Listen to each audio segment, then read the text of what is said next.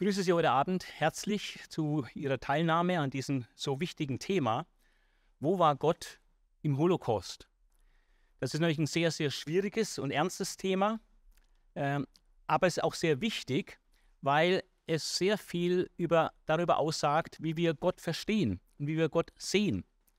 Und äh, denn die Bewertung des Holocausts und die Rolle Gottes darin hängt ganz entscheidend damit zusammen, äh, welches Bild von Gott wir haben.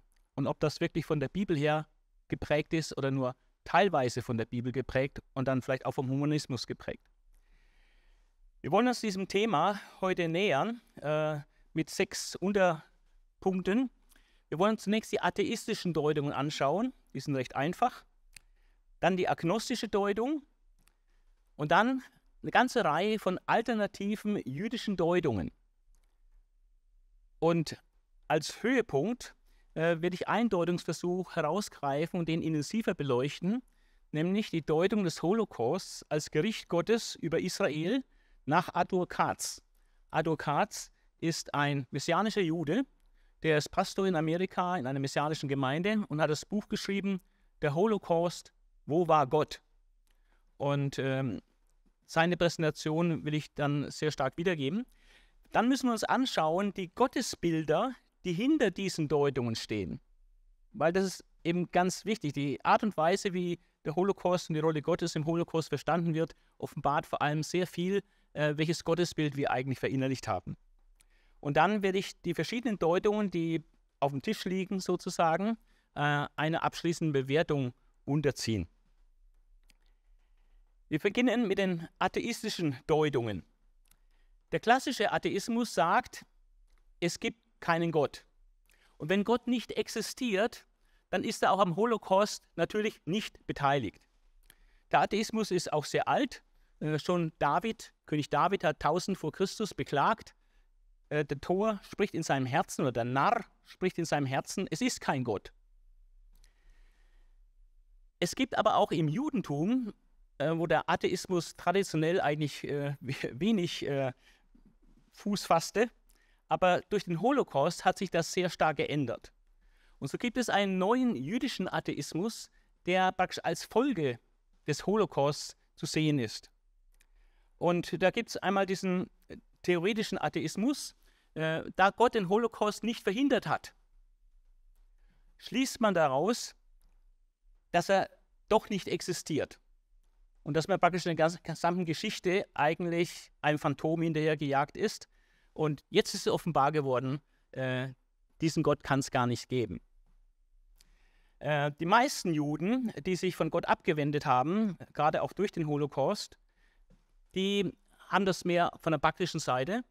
Und die, da ist die Aussage, wenn Gott den Holocaust nicht verhindern konnte, weil er vielleicht zu schwach war, oder nicht verhindern wollte,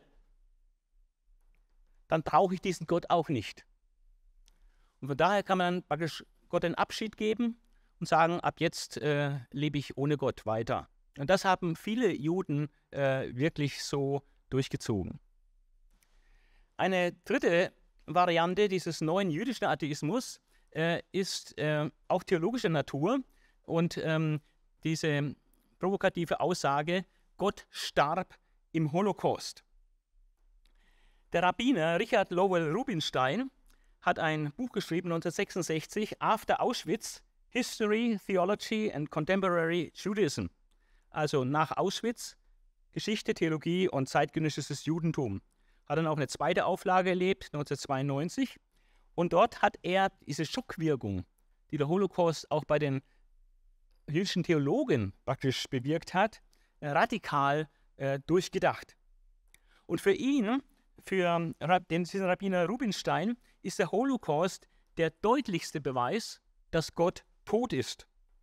Und Zitat, nach Auschwitz gäbe es keine glaubwürdige Basis mehr, den überlieferten Glauben des Judentums noch für wahr anzusehen. Und das sagt ein jüdischer Rabbi. Gemäß der jüdischen Geheimlehre Kabbalah war Gott bereits mit der Erschaffung der Welt in Anführungszeichen gestorben und für die moderne jüdische Kultur starb Gott jedoch in Auschwitz, weil da die Menschheit zu dem Gedanken erwachte, dass ein persönlicher Gott nicht existieren kann. Sonst hätte er das nicht zulassen können. Für Rubinstein und viele andere Juden war es nicht länger möglich, an den Gott des Abraham-Bundes zu glauben, als allmächtigen Urheber des historischen Dramas, also der Geschichte. Denn dann müsse Hitler sein unwissentliches Werkzeug gewesen sein. Und das ist undenkbar. Auch die Idee der Erwählung Israels wird aufgegeben. Israel habe überhaupt keine besondere Funktion in der Heilsgeschichte.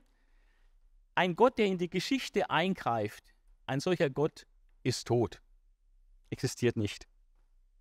Aufgrund der Ablehnung seiner Sicht durch Juden aller religiösen Richtungen, also der hat äh, sehr viel äh, Widerstand bekommen für seine radikale These, ähm, ist Rubinstein dann in den 70er Jahren von seiner ursprünglichen sehr radikalen Position etwas abgerückt und hat dann doch eine Form des Deismus unterstützt, also dass es schon Gott gibt, aber er tut sich halt aus der Welt raushalten und hat äh, dann auch weitere kabbalistische Ideen wie die Natur Gottes dann verbreitet. Es gibt auch einen christlichen Atheismus, also von Theologen, christlichen Theologen, die zum Atheismus übergesiedelt sind äh, nach dem Holocaust und aufgrund des Holocausts. Ähm, man nennt diese Theologie Theologie nach dem Tode Gottes und meint es auch so wie Rubinstein, dass nach dem Holocaust praktisch Gott, so wie wir ihn kannten, ein Gott der Liebe, gestorben sei. Und da gibt es eine ganze Reihe von Vertretern, vor allem in den USA. Gabriel Wahanian, 1961 hat er geschrieben, Paul van Buren, William Hamilton und Thomas J.J. Altitzer. Also es sind amerikanische Theologen, die das durchdacht haben und zum Schluss gekommen sind, es gibt keinen Gott. In Großbritannien war es der anglikanische Bischof John A.T. Robinson, ein hochgelehrter Mann, der dann auch sich dieser Gottestod-Theologie angeschlossen hat. Und in Deutschland vor allem die äh, bekannte Dorothee Sölle, diese evangelische feministische Theologin, die eben auch starke Befürworterin dieser Gottestod-Theologie war. Was ist jetzt hier der Hauptgedanke in dieser Gott Theologie nach dem Tode Gottes. Warum betreibt man überhaupt noch Theologie? Ähm, der Hauptgedanke ist folgender. Da es undenkbar ist, dass ein allmächtiger Gott der Liebe, so wird uns auch gezeigt, dass Gott allmächtig ist, aber auch ein Gott der Liebe. Und es ist undenkbar, dass ein allmächtiger Gott der Liebe den Holocaust zugelassen hat. Und weil das so ist, besiegelte der Holocaust den Tod, Anführungszeichen, der alten personalen Gottesvorstellung. Dass wir es also mit einem personalen Gott und Gegenüber zu tun haben. Und äh, Gott ist keine Person, sondern nur ein Chiffre. Zum Beispiel ein Chiffre, ein, praktisch ein Platzhalter für das Wort Liebe. Und Jesus ist dann das große Vorbild, wie Liebe gelebt werden kann, ja, bis zur Selbstaufopferung. Aber der Punkt ist, Gott ist nicht, sondern Gott geschieht. Also Gott ist keine Person, sondern Gott ereignet sich. Dieses Chiffre Gott ereignet sich immer da, wo Liebe ist. Allerdings muss man sagen, dass diese Theologie nach dem Tode Gottes äh, eine nur sehr geringe Wirkung entfaltet hat, weil sie einfach zu radikal ist. Und de facto handelt es sich ja hier dann doch um die Abschaffung der christlichen Theologie äh, und eines personalen Gottesverständnisses. Eine zweite Deutungsrichtung, ähm, wie man die Rolle Gottes im Holocaust definieren kann, äh, ist die agnostische Deutung. Agnostizismus bedeutet Nichterkennbarkeit. Im Agnostizismus geht man davon aus, dass Gott sich nicht zu erkennen gibt und dass man ihn auch nicht erkennen kann. Er hat zwar die Welt geschaffen, aber wie er wirklich ist, können wir nicht wissen.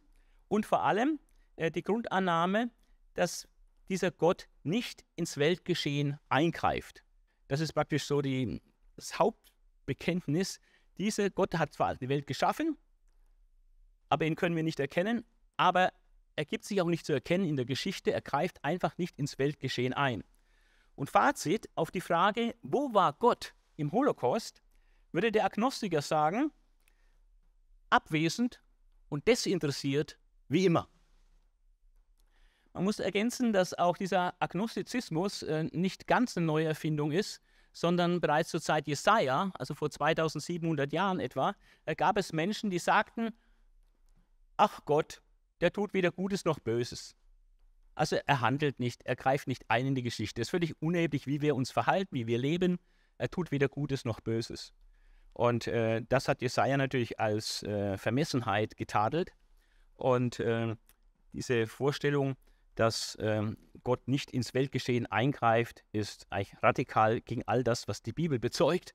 Denn wir haben einen Gott, der massiv eingegriffen hat, der seinen Sohn Jesus Christus in die Welt geschickt hat und so weiter. Ähm, man muss auch dazu sagen, dass äh, die meisten Humanisten unserer Tage im Grunde genommen auch agnostisch denken. Ja, es mag einen Gott geben, den sie sich irgendwie vorstellen, aber entscheidend ist, dass man nicht damit rechnet, dass dieser Gott in der Geschichte eingreift. Von daher hat also Gott auch mit dem Holocaust praktisch nichts zu tun. Wenn man sich jetzt nicht dem Atheismus oder dem Agnostizismus äh, verschreibt, äh, welche Deutungen sind dann denkbar? Und es ist vor allem interessant, dass äh, mehr noch als die christlichen Theologen haben sich die jüdischen Rabbiner äh, intensiv auch mit dieser Frage beschäftigt und eine ganze Reihe von Deutungsansätzen äh, herausgearbeitet.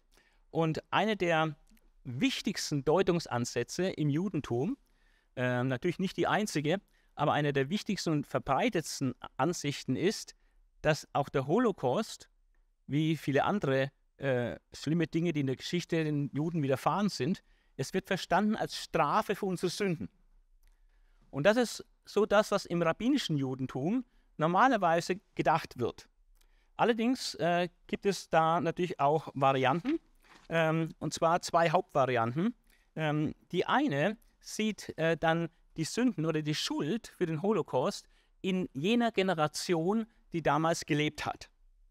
Also, ähm, und das ist die Position vieler im ultraorthodoxen Judentum, äh, die sagen, es ist die Schuld der europäischen Juden, die da auch maßgeblich mehrheitlich vernichtet wurden, es war ihre Schuld, dass Gott den Holocaust als Strafe geschickt hat.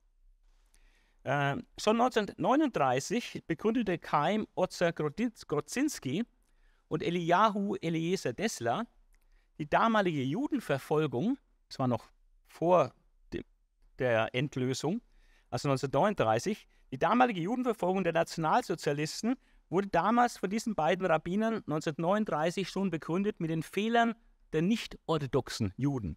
Also der Juden, die nicht so fromm lebten. Und viele Juden in Europa seien zutiefst sündhaft. Wenn man dann das äh, konkretisiert, ähm, ja, was ist denn konkret ihre Sünde, dann wird als Hauptsünde genannt, dass die jüdischen Traditionen aufgegeben worden sind. Und äh, Michael Wolfson macht in seinem Buch Eine andere jüdische Weltgeschichte, äh, zeigt auch auf, dass zwischen 1860 und 1935 ähm, ziemlich kontinuierlich in Deutschland, also im Deutschen Reich, ähm, etwa 80 bis 90 Prozent der Juden äh, nicht ihrer Tradition gemäß lebten, sondern völlig angepasst äh, lebten. Und das wird natürlich von den orthodoxen Juden extrem getadelt. Und das wäre ein Grund für den Holocaust, dass diese Generation, die so mit den Traditionen gebrochen hat, mehrheitlich, äh, dass sie von Gott dahingegeben wird. Ähm, darüber hinaus äh, nicht nur, dass sie die jüdischen Traditionen nicht einhalten, sondern dass sie auch Ideologien, zum Beispiel den Sozialismus, ja, oder unorthodoxe jüdische Strömungen, da haben wir der Zionismus dazu gezählt, diese Heimholungsbewegung, was vor allem eine politische Bewegung war, wieder ins Land der Väter zu gehen, Staat Israel wieder aufzubauen, das wurde von den orthodoxen Juden äh, abgelehnt mehrheitlich, weil sie das als Menschenwerk gesehen haben. Die Auffassung damals war, ähm, die Sammlung wird Gott selbst herbeiführen. Aber dieses von Menschen gemachte Einsammeln der Juden und äh, nach Israel gehen und der Zionismus, der diese Sammlungsbewegung darstellt. Da waren viele auch ungläubige Juden dabei. Ähm, das wird als Menschenwerk, ja letztlich Teufelswerk gesehen. Und deswegen, weil die Leute sich dem Zionismus oder dem Sozialismus äh, verschrieben haben und ihre jüdischen Traditionen hinter sich geworfen haben. Äh, deswegen hat Gott den Holocaust kommen lassen. Eine zweite äh, Richtung ist, dass es äh, nicht die nicht-orthodoxen Juden sind, sondern selbstkritisch sehen hier die orthodoxen Juden sich selbst als Urheber äh, für diese Katastrophe. Äh, was sind hier die Sünden? Was ist ihr Versagen? Weil die orthodoxen europäischen Juden nicht genug getan haben, um diese Trends, den Zionismus und diese Aufgabe jüdischer Tradition und so weiter, um das zu bekämpfen, haben sie einfach nicht genügend getan. Deswegen lässt Gott diese Katastrophe kommen. Weil auch manche orthodoxe Juden den Zionismus unterstützten. Rabbi Joel Teidelbaum hat äh, diese These aufgestellt. Es gab auch orthodoxe und ultra, einige wenige ultraorthodoxe Juden, die den Zionismus unterstützen, obwohl die Mehrheit der Orthodoxen das als menschliches Werk und äh, als unorthodox angeschaut hat. Die Ablehnung des Zionismus, äh, es ist genau die gegenteilige Meinung. Manche ultraorthodoxen Juden sehen gerade, dass der Zionismus abgelehnt wurde von den Orthodoxen in der Mehrheit und dass sie nicht ins Land der Väter zurückgekehrt sind. Das wäre eine Untreue gegen Gott und gegen das Land gewesen. Und deswegen hat Gott den Holocaust geschickt. Und äh, man muss auch sehen, dass der Großteil der Juden, die in den Konzentrationslagern umgekommen sind, waren nicht unbedingt die Liberalen und äh, die ihre Tradition verleugnet haben, sondern es waren sehr, sehr viele äh, Juden dabei, die wirklich orthodox tiefgläubig waren und fest im Judentum verwurzelt waren. Gerade da hat es ganz viele Opfer gegeben. Die, die, Mehrheit der polnischen Juden, und es waren die meisten Opfer im Holocaust als nationale Gruppe, ähm, die waren orthodox. Und äh, deswegen sehen manche dann doch die Schuld bei den orthodoxen Juden selber. Und äh, manche waren dann auch noch vor einem noch größeren Holocaust, wenn sie nicht gründlich Buße tun über ihr Versagen, wie es hier aufgezählt ist. Die, die einsehen, ist, ist die Schuld der damaligen Generation, sei es jetzt der nicht-orthodoxen Juden oder gerade der orthodoxen Juden. Aber es gibt eine andere Auffassung auch, die sagt, es ist nicht nur die damalige Generation, sondern der Holocaust ist gekommen über das ganze Volk, auch wegen der Sünden der Väter.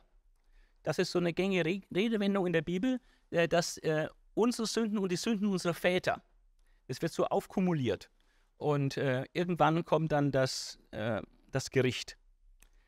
Und äh, interessant ist, dass diese Anschauung, dass es der Holocaust ein Gericht Gottes ist über das Volk Israel und auch wegen der Sünden der Väter, dass diese Sicht gerade von sehr vielen Holocaust-Opfern selbst äh, geteilt wurde.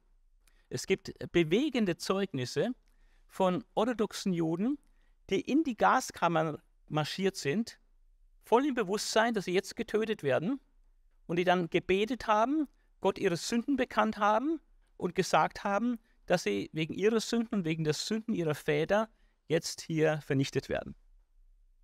Äh, Wolfson äh, gibt hier auch in seinem Buch äh, Jüdische Weltgeschichte einige Beispiele davon. Das ist sehr gut dokumentiert, äh, dass das immer wieder aufgetreten ist, gerade von den orthodoxen Juden. Äh, die Mehrheit der modernen orthodoxen Juden sagt, der Holocaust war keinesfalls ein Fehler Gottes. Also man kann nicht Gott den Fehler in die Schuhe schieben. Logischerweise müsste der Fehler dann eher beim Menschen liegen.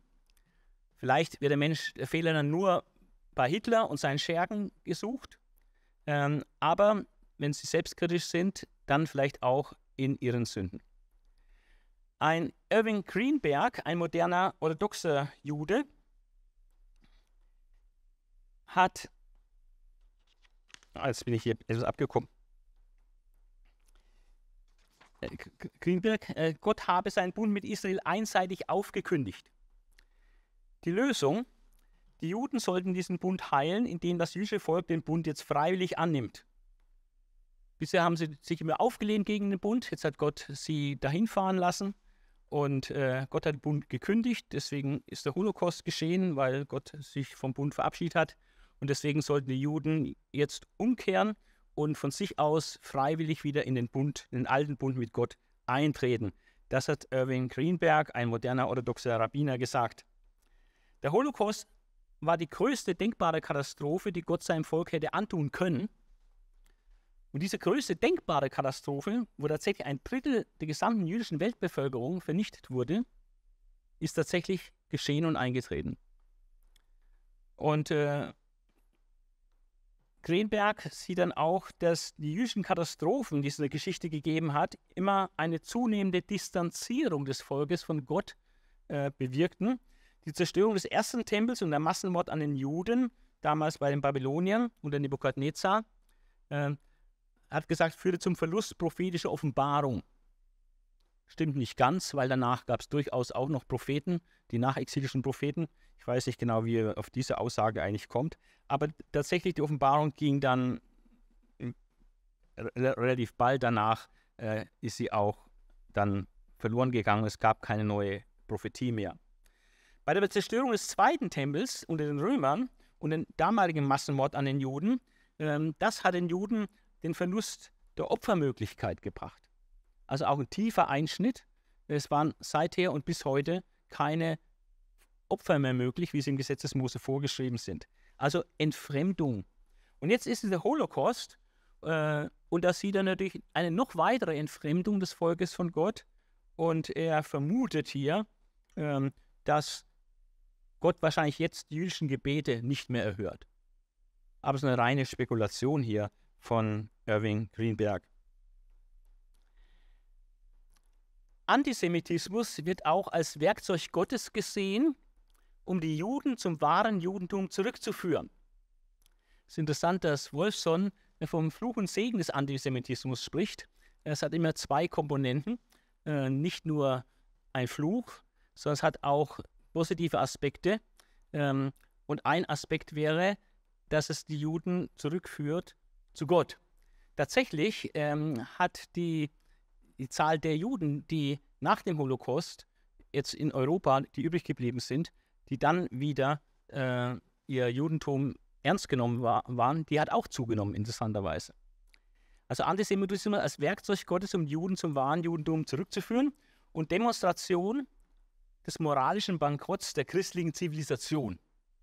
Ähm, das ist ein wichtiger Punkt, dass die Juden natürlich dann auf Hitler und die Europäer, und das sind ja christliche Völker, zeigen und sagt, seht, äh, das ist Ergebnis des Christentums. Ja? Und man kann ihnen das auch nicht verdenken, äh, dass sie das so sehen.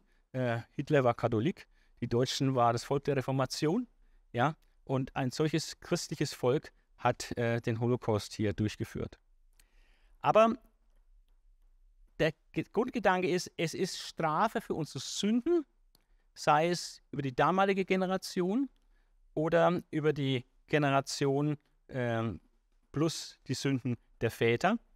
Und, äh, und da ist auch äh, Katz einzusortieren, äh, den wir uns nachher genauer anschauen wollen, aus einer judenchristlichen Sicht.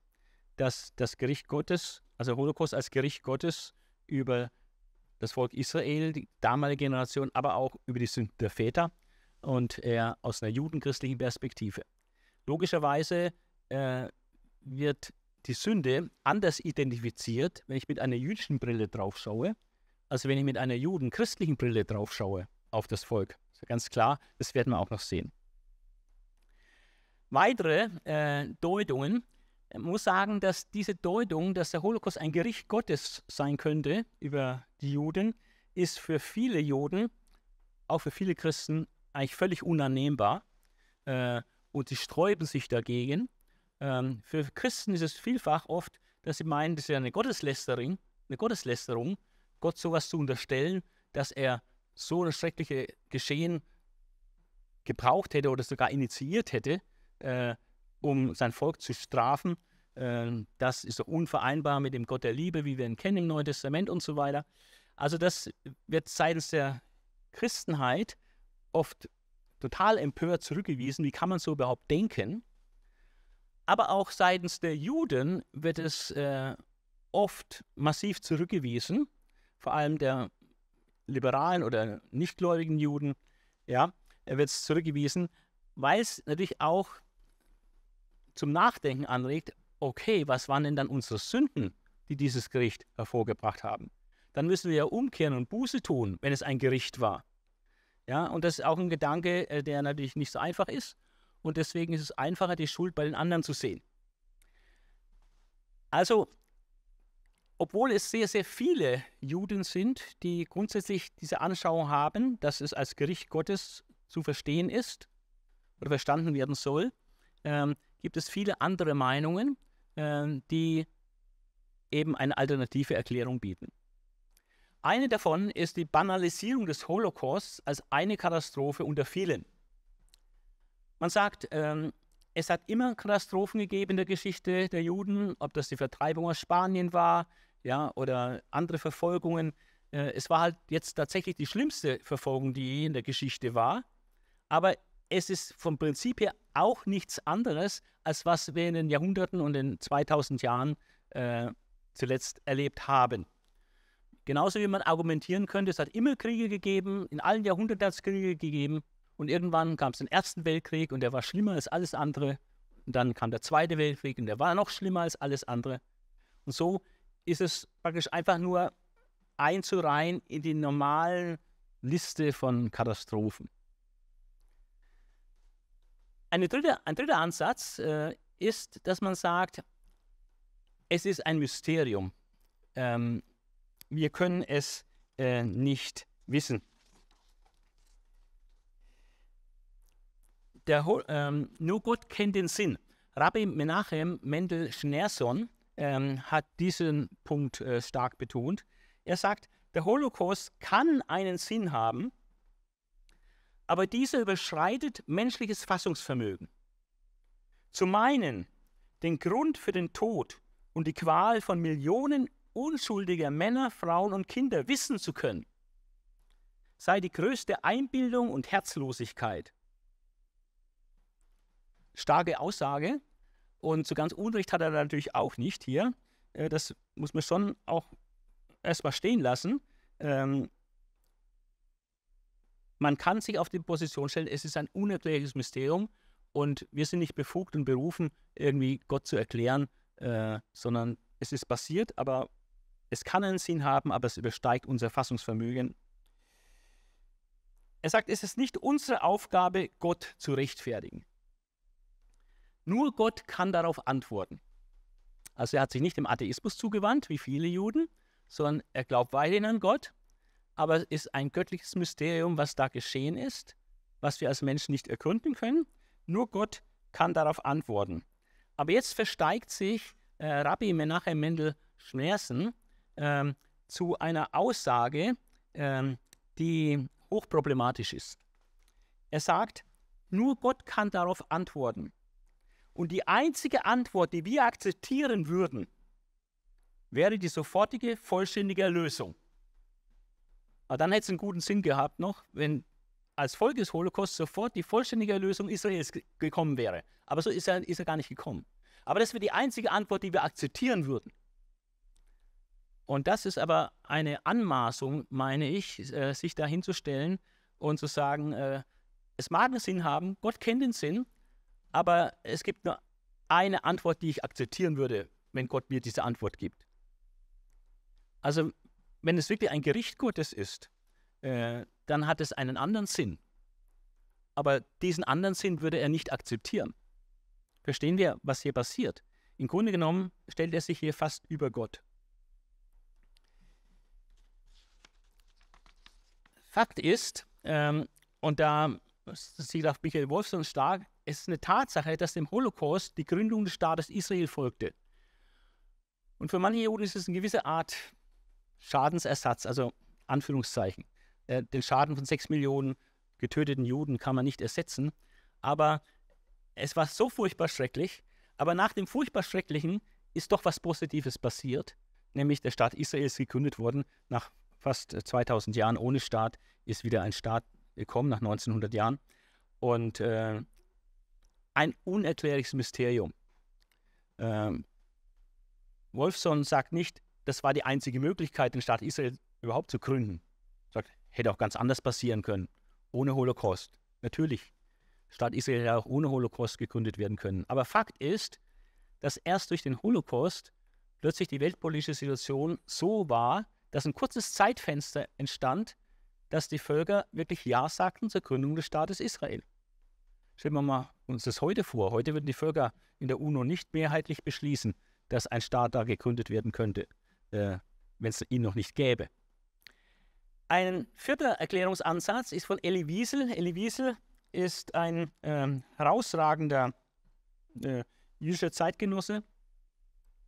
Er ist ähm, Schriftsteller und äh, Holocaust-Überlebender. Er hat seine ganze Familie äh, verloren im Holocaust und war ein ganz führender Mann in der Verfolgung äh, der Täter. Und ähm, er war immer noch am Glauben geblieben, am jüdischen Glauben, ist also nicht am Glauben verzweifelt wie andere. Er vergleicht den Holocaust oder interpretiert den Holocaust als eine Art, ein Beispiel für eine zeitlich befristete oder bedingte, zeitlich bedingte Art Gottesfinsternis. Gott hat sich praktisch zurückgezogen und ähm, hat sich verborgen gehalten. Er sagt eine Zeit, in der Gott auf unerklärliche Weise in der Weltgeschichte abwesend ist. Elie Wiesel spricht vom Schweigen, Entsetzen und der Entrechtung Gottes. Und dann sagt er, Jude sein heißt, sämtliche Gründe in der Welt zu haben, keinen Glauben zu haben an Gott, aber fortzufahren, die Geschichte zu erzählen und meine eigenen stillen Gebete und meine eigenen Auseinandersetzungen mit Gott. Ja. Ähm.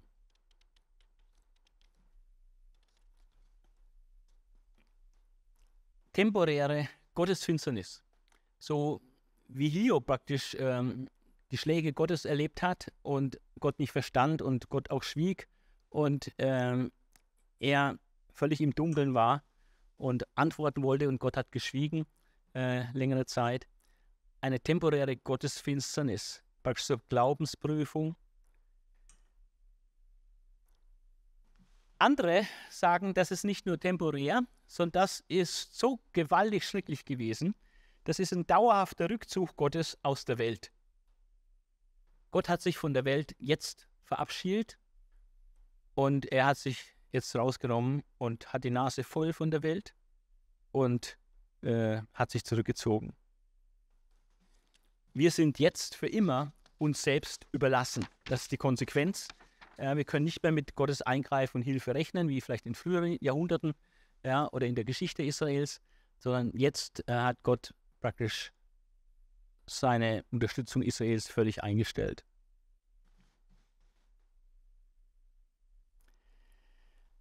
Vertreter eines liberalen Judentums ähm, haben eine interessante Theorie aufgestellt, ähm, die natürlich nicht mit der Bibel übereinstimmt, muss man hier sagen.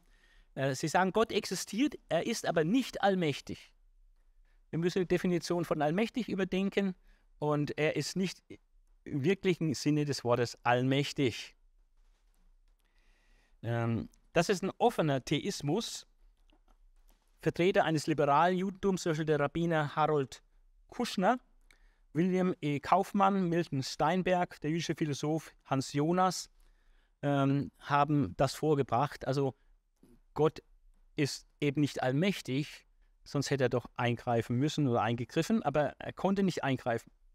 Sie berufen sich dabei auch auf klassische jüdische Autoritäten wie Abraham ibn Daud und Abraham ibn Esra und Gersonides, dessen mittelalterliche jüdische Autoritäten. Und äh, sie erwirken dadurch einen Freispruch Gottes in der Theodizee-Frage. Also die Theodizee-Frage ist die Frage der Rechtfertigung Gottes. Wie kann Gott gerecht sein, ja, wenn er solche Dinge zulässt oder, oder macht? Ja? Und ähm, das vor allem das Leid in der Welt zulässt. Wie kann Gott, der ein guter Gott sein will und von der Bibel bezeugt er ist ein guter Gott, wie kann ein guter Gott Leid zulassen in einem solchen Maße? Und ähm, das ist die Frage der Rechtfertigung Gottes. Und im Blick auf den Holocaust wird er praktisch freigesprochen, Gott, ähm, weil sie sagen, er konnte nicht helfen. Er ist nicht allmächtig äh, im umfassenden Sinne, äh, dass er jetzt äh, dem Dritten Reich in die Arme gefallen wäre oder hätte fallen können. Er konnte nicht helfen. Wegen seiner mangelnden Allmacht ist Gott somit nicht verantwortlich, wenn Menschen ihren freien Willen missbrauchen. Also nicht Gott ist verantwortlich, sondern die Menschen, die das getan haben, durchgeführt haben, äh, die sind verantwortlich. Aber Gott konnte halt nicht helfen, weil er nicht im absoluten Sinne allmächtig ist. Es ist ein Deutungsversuch, der allerdings auch äh, nicht so weit verbreitet ist. Eliezer Berkowitz, ein weiterer Rabbiner, ähm, sagt, das ist, das ist der Preis des freien Willens des Menschen. Ja? Der freie Wille des Menschen bedeutet, ähm, dass eben Gott nicht dauernd eingreift. Sonst würde, der Mensch ist keine Marionette und ähm, Gott tut den freien Willen des Menschen respektieren. Und Gott kann und will sich nicht in der Geschichte offenbaren oder in sie sich einmischen, sonst würde unser freier Wille aufhören zu existieren. Dann wäre unser freier Wille nicht mehr frei. Er sagt, der Holocaust wirft kein schlechtes Licht auf Gott, sondern der Holocaust wirft ein schlechtes Licht auf den Menschen, der seinen freien Willen zu so etwas Schlimmem gebraucht.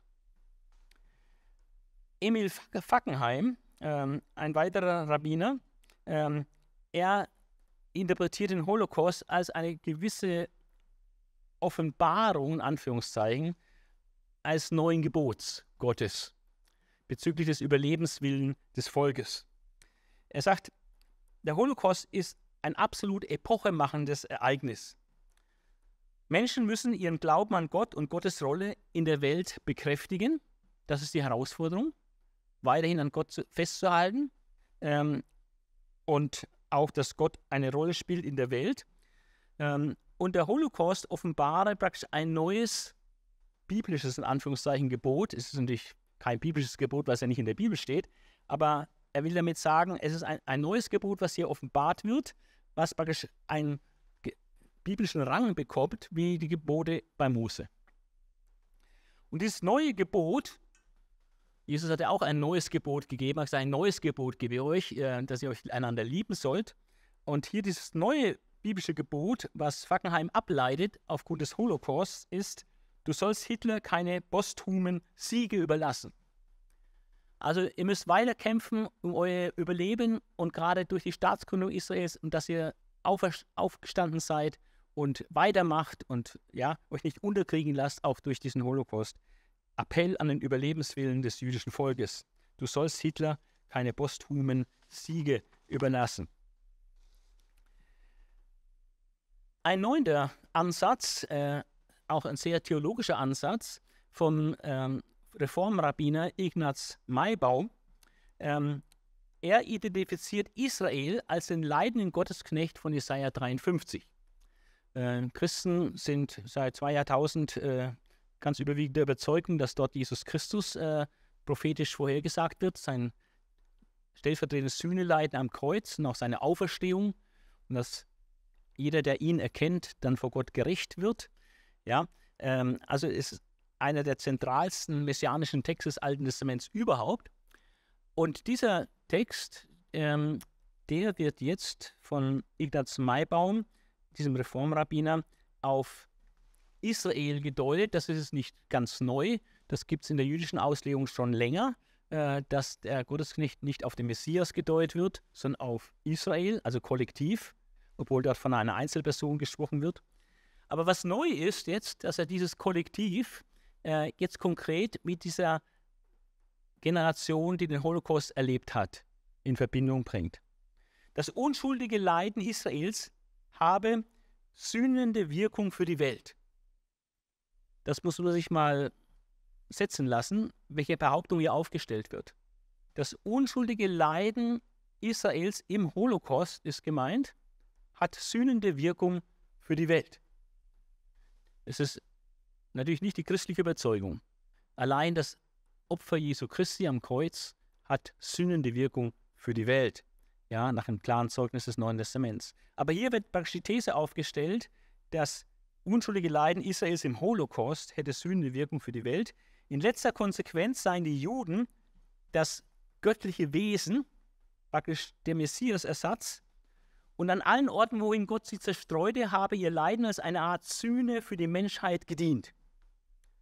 Israel, und das ist der springende Punkt jetzt hier, übernimmt damit die Stellung des Messias, des leidenden Gottesknechts in Jesaja 53 und verkörpert nun selbst die messianische Hoffnung. Also man wartet dann auch gar nicht unbedingt noch auf einen Messias, sondern die, das Volk, das den Holocaust überlebt hat, dadurch Sühnung geschaffen hat für die Menschheit, ähm, darauf soll man jetzt seine Hoffnung setzen. Sie ist, das Volk Israel ist die messianische Hoffnung für die Welt. Also auch eine unglaubliche Aussage hier im Lichte der, des Neuen Testaments. Ähnlich ähm, ist Arthur A. Cohen, ähm, das unsagbare, unschuldige Leiden der Juden im Holocaust diene dazu, das Judentum bis hin zur Gottähnlichkeit zu perfektionieren. Also Leiden dient der Vervollkommnung. Das haben wir auch in Hebräer 2, Vers 8 bis 10. Äh, dort heißt es, ja, vielleicht lese ich die Stelle mal vor. Hebräer 2, im Blick auf Christus äh, wird da etwas gesagt. Äh, Hebräer 2, Vers 8 bis 10. Ihm hat Gott alles unterworfen, also Christus. Es gibt nichts, worüber er nicht Herr wäre. Im Moment können wir das freilich noch nicht erkennen. Doch Jesus also den Menschen hat er alles unterworfen. Doch Jesus sehen wir bereits, der für kurze Zeit geringer als die Engel gemacht wurde und jetzt wegen seines Todesleidens mit Herrlichkeit und Ehre gekrönt ist. Denn er hatte den Tod auf sich genommen, damit auf diese Weise Gottes Gnade zu allen Menschen käme. Weil Gott viele Menschen als seine Kinder in die Herrlichkeit führen wollte, hat er den Wegbereiter ihrer Rettung, nämlich Jesus, durch Leiden vollkommen gemacht. Dieser Punkt, ja durch Leiden vollkommen gemacht. Das, was hier Blick auf Jesus äh, gesagt ist, wird jetzt hier von äh, Arthur Cohen auf äh, die Juden im Holocaust bezogen, dass das Judentum oder das jüdische Volk durch dieses unschuldige Leiden im Holocaust ähm, praktisch vervollkommnet wird und zur Vollkommenheit gebracht wird. Hin zur Gottähnlichkeit zu perfektionieren, sagt er. Das hat er geschrieben 1981, The Tremendum, a Theological Interpretation of the Holocaust, also eine theologische Interpretation des Holocaust. Und ich zitiere jetzt hier den Cohen, während sich die westliche christliche Zivilisation auf ihren völligen Bankrott zu be bewege, müsse diese durch die moralisch, geistig, intellektuell und kulturell überlegene jüdische Kultur ersetzt werden. Ah, das ist wirklich ein enormes Selbstbewusstsein, äh, das er hier an den Tag legt. Bisher verkannte die Welt die Überlegenheit des Judentums, doch nun erscheint es auf der Bühne der Weltgeschichte, um sich als eine Antwort für die ganze Menschheit zu präsentieren. Also gerade auch durch den Staat Israel, der danach entstanden ist, hat Israel die Chance, sich zu präsentieren und der Welt zu zeigen, wie man das eigentlich macht. Ja? Der Staat Israel bietet nun die Möglichkeit der Menschheit, die Überlegenheit des jüdischen Geistes und der jüdischen Kultur zu demonstrieren. 1981 hatte Kohn das allen Ernstes gemeint. Ähm, hört sich so ein bisschen an, am jüdischen Wesen soll die Welt genesen. Das hatten wir ja schon mal, ne? am deutschen Wesen soll die Welt genesen. Äh, beides wird nicht funktionieren, hat nicht funktioniert. Ähm, an Christus wird die Welt genesen oder am göttlichen Wesen wird die Welt genesen, aber nicht äh, am, am Judentum. Jetzt wollen wir äh, in einem vierten Hauptpunkt ähm, uns diese Deutung von Advokats etwas näher anschauen. Die Deutung als Gericht Gottes über die Welt. Und ähm, da möchte ich kurz noch was lesen ähm, von einem Vier-Augen-Gespräch von Advokats mit Elie Wiesel. Ähm, Elie Wiesel war derjenige, der sagte, temporäre Gottesfinsternis. Ja. Und ähm, in Anschluss an einen Vortrag, man muss auch sagen, dass Elie Wiesel, äh, bekannter Schriftsteller ist, Friedensnobelpreisträger, Überlebender des Holocaust und ein ganz berühmter und auch hervorragender Redner.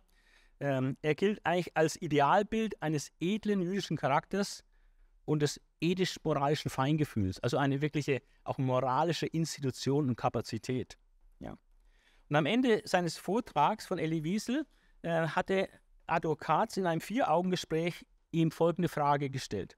Herr Wiesel, inwieweit wären sie bereit, die Leiden des jüdischen Volkes während unserer ganzen Geschichte bis hin zum Holocaust als Erfüllung der göttlichen Gerichte anzusehen, vor denen in den Schlusskapiteln des dritten und fünften Buch Moses prophetisch gewarnt wird. Er schaute mich einen Moment schockiert an und antwortete dann, ich weigere mich, das auch nur in Betracht zu ziehen. Ich weigere mich, das auch nur in Betracht zu ziehen. Ähm, das Buch ist ursprünglich in Englisch erschienen, äh, The Holocaust, äh, Where Was God? Äh, in Deutsch hat es noch einen Untertitel, Der Holocaust, wo war Gott? Ein gewagter Denkanstoß. Ähm, für Leute, die ganz tief in der Bibel zu Hause sind, ist es gar nicht so ein gewagter Denkanstoß. Ist eher relativ naheliegend sogar. Aber in unserer heutigen Gesellschaft, wo die Gotteserkenntnis eher oberflächlich ist, ähm, ist das für viele eigentlich undenkbar, das so zu, überhaupt zu sehen. Okay, und ich möchte jetzt zusammenfassen, wie man argumentieren kann oder wie auch Karls argumentiert und was auch zu bedenken und zu berücksichtigen ist, wenn man davon spricht, von dieser Deutung, die auch von den rabbinischen Judentum grundsätzlich vertreten wird, als Gericht Gottes über Israel. Punkt 1 ein solches Geschehen wie der Holocaust und viele andere Geschehen auch, aber gerade auch der Holocaust ist extrem komplex und nicht monokausal. Es hat er nicht nur eine, einen Grund oder einen Urheber. Ähm, zum Beispiel beim Holocaust. Äh, natürlich Hitler und seine Schergen, äh, die, das deutsche Volk, was da recht willig äh, mitgemacht hat, ähm, aber dann auch die ähm, Alliierten, äh, die nicht wirklich vehement dagegen vorgegangen sind, die, die nicht die Bahnstrecke zu Auschwitz äh, bombardiert haben oder die dann ihre Grenzen vor den flüchtenden Juden verschlossen haben. Also die haben auch Schuld auf, auf sich geladen. Es haben auch äh, viele besiegte Völker ähm, Schuld auf sich geladen, weil sie sich dann auch bei der Judenverfolgung sehr stark engagiert hatten, ob das äh, in der Ukraine war oder auch in Polen. Ja, und das muss auch alles noch aufgearbeitet werden, praktisch die Mitschuld äh, der, der Völker äh, an der Vernichtung der europäischen Juden. Also es ist sehr, sehr komplex äh, und es könnte auch gleichzeitig trotzdem Gericht Gottes sein. Und äh, solche komplexen Vorgänge sehen wir auch bei der Kreuzigung Christi. Und das will ich nur als Vergleich bringen, äh, um zu zeigen, ähm, dass die Sache einfach viele Aspekte hat. Wir können nicht auch die Frage stellen, wer war schuld am, am Tod Jesu oder an der Kreuzigung Christi? Dann könnte man sagen, ja, die Juden waren schuld. Die haben gerufen, kreuzige ihn, kreuzige ihn. Also das Volk hat gerufen, kreuzige, kreuzige ihn. Aber man könnte sagen, naja, die schriftlichen Pharisäer und die hohen Priester, die haben ihn verurteilt und die haben ihn von Herodes geschleppt. Die sind schuld. Die waren die treibenden Leute darin. Stimmt auch. Man kann auch sagen, der Pontius Pilatus hat versagt. Er wusste eigentlich, dass er unschuldig ist. Äh, und trotz des äh, warnenden Traums seiner Frau hat er dann doch, um sein, seine Position nicht zu gefährden, äh, hat er dann noch eingelenkt und äh, wollte da keinen Aufstand und keine Unruhe haben und hat halt den einen geopfert. Hat gesagt, besser ich opfer einen Unschuldigen, als dass es jetzt irgendwie einen Aufstand gibt. Ja, also seine Feigheit an dieser Stelle. Die römischen Soldaten haben es ausgeführt, die haben ja nur ihren Befehl ausgeführt. Man könnte auch sagen, dass der Teufel schuld ist, weil äh, Teufel ist ein Menschenmörder von Anfang. Und Jesus sagt, als er seinen Gegnern bescheinigt, ihr wollt mich umbringen, ihr wollt das Werk eures Vaters tun, des Teufels. Ja? Ein Menschenmörder von Anfang. Und der Teufel wollte auch Jesus umbringen. Aber das wäre alles zu kurz gegriffen, wenn man das nur auf diese Akteure begrenzt. Man muss auch sehen, dass Jesus sich selbst geopfert hat. Er sagt, niemand nimmt mein Leben von mir. Ich habe Macht, es zu geben und es auch wiederzunehmen. Und man kann sagen, es äh, war Gott schuld äh, am, am Tod Jesu. Gott wollte es ja. Gott hat seinen Sohn dahingegeben, damit er für unsere Sünden stirbt. Also es war Gottes Plan. Und letztlich auch meine Schuld, unsere Schuld, hat ihn ans Kreuz gebracht. Also ist es multikomplex, ja, und so ist es auch mit dem Holocaust multikomplex. Die Aussage, äh, wenn man sagt, es ist Gericht Gottes, schließt keinesfalls aus, dass hier Völker massiv schuldig geworden sind und Einzelne massiv schuldig geworden sind was auch Gericht Gottes dann äh, nach sich ziehen wird. Ja? Alles der erste Punkt.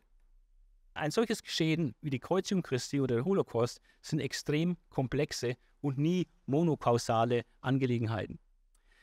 Dann ähm, Exkurs zum Zorn Gottes. Ähm, ich habe hier mal eine kleine Aufstellung ähm, über den Zorn Gottes. In Römer 1, Vers 18 heißt es, dass der Zorn Gottes vom Himmel her offenbart wird über alle Gottlosigkeit äh, der Menschen. Und ähm, man muss den Zorn Gottes, wenn man den untersucht in der Bibel, ähm, dann stellt man fest, dass es auch äh, sehr großes Thema ist und sehr vielschichtiges Thema. Ich kann jetzt hier nur eine kurze Zusammenfassung geben. Der Gottes Zorn als zeitliche Erregung oder eine Strafe Gottes über die Sünde eines Individuums.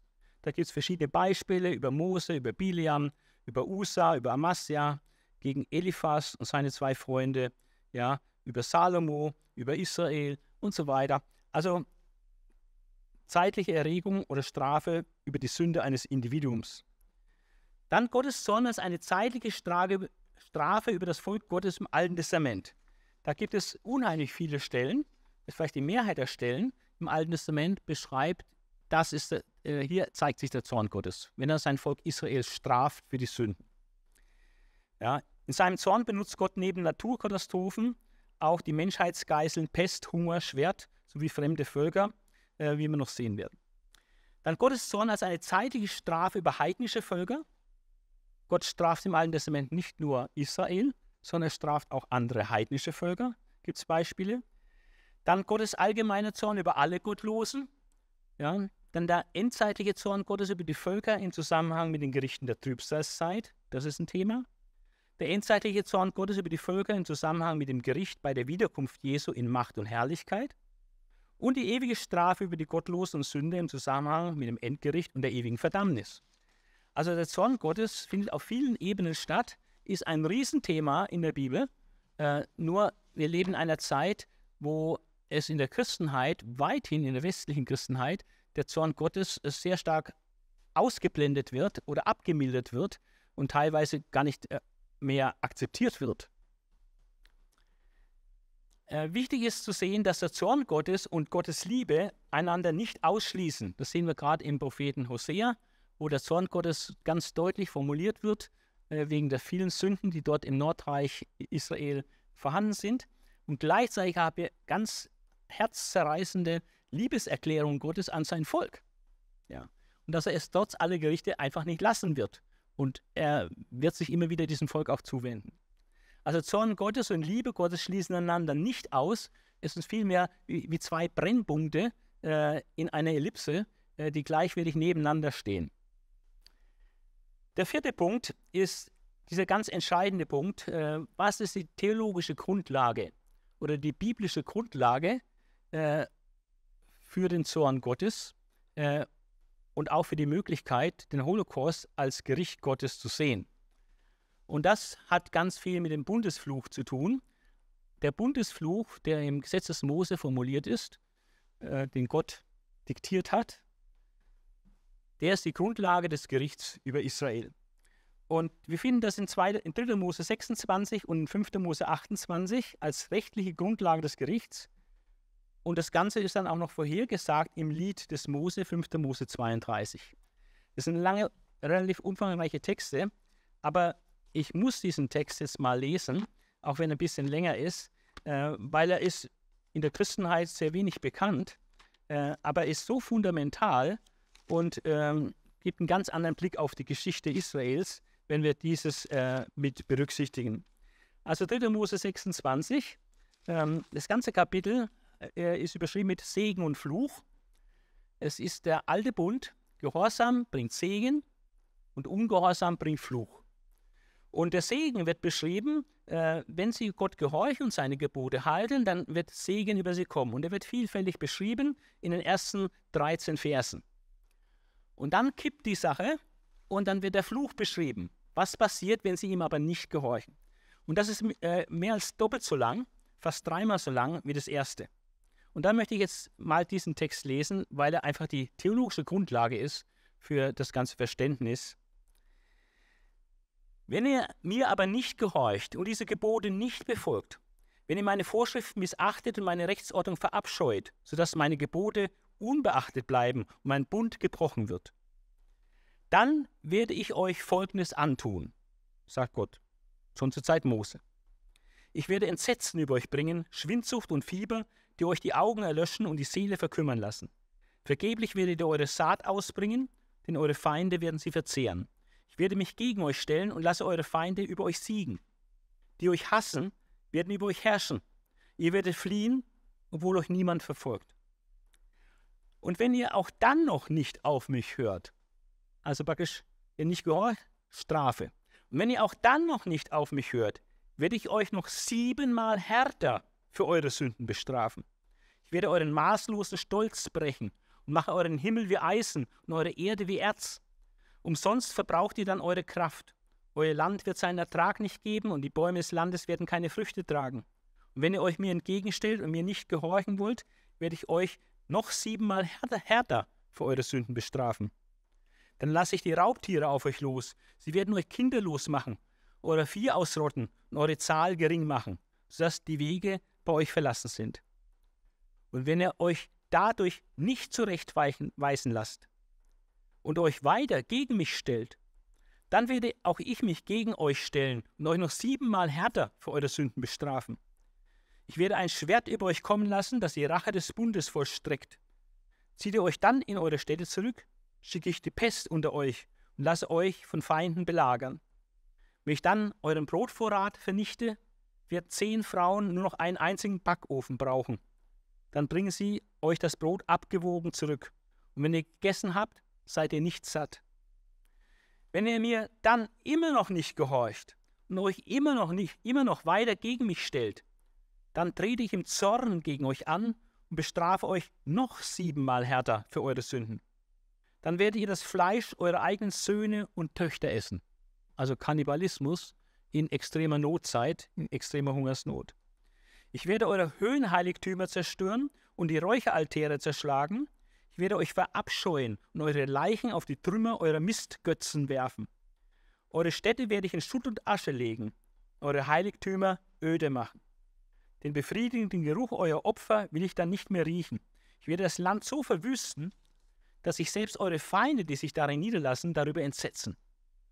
Euch, und jetzt wird es bedeutsam, weil das kennen wir jetzt aus der Geschichte auch, euch werde ich unter die Völker zerstreuen. Das ist dann spätestens mit der Zerstörung Jerusalems durch die Römer, ist das buchstäblich passiert und bis ins 19. Jahrhundert hat sich das erfüllt, dass sie buchstäblich in alle Länder der Erde zerstreut worden sind. Euch werde ich unter die Völker zerstreuen. Mit gezücktem Schwert bin ich hinter euch her. Euer Land wird veröden, eure Städte werden Trümmerhaufen sein. Dann, wenn das Land verödet daliegt, holt es seine Sabbatjahre nach. Während ihr im Land eurer Feinde leben müsst, wird das Land endlich ruhen und seine Sabbate ersetzt bekommen. Während der ganzen Zeit, in der es öde daliegt, wird es ruhen, wie es an den Sabbaten nicht ruhen konnte, die ihr darin, als ihr darin wohntet. Und die von euch, die das überleben, werde ich im Land ihrer Feinde so schreckhaft machen, dass sie von einem raschelnden Blatt aufgescheucht werden. Sie werden fliehen, wie man vor dem Schwert flieht, und fallen, obwohl sie niemand verfolgt. Einer wird über den anderen stürzen, wie auf der Flucht vor dem Schwert, obwohl sie niemand verfolgt. Ihr könnt vor euren Feinden nicht bestehen und werdet in der Fremde zugrunde gehen. Werdet in der Fremde zugrunde gehen. Das Land eurer Feinde wird euch fressen. Die restlichen von euch werden im Land eurer Feinde verfaulen wegen ihrer Schuld, dahinziehen wegen der Schuld ihrer Väter. Dann werden sie ihre Schuld die Schuld ihrer Väter bekennen, dass sie mir die Treue gebrochen und sich mir widersetzt haben.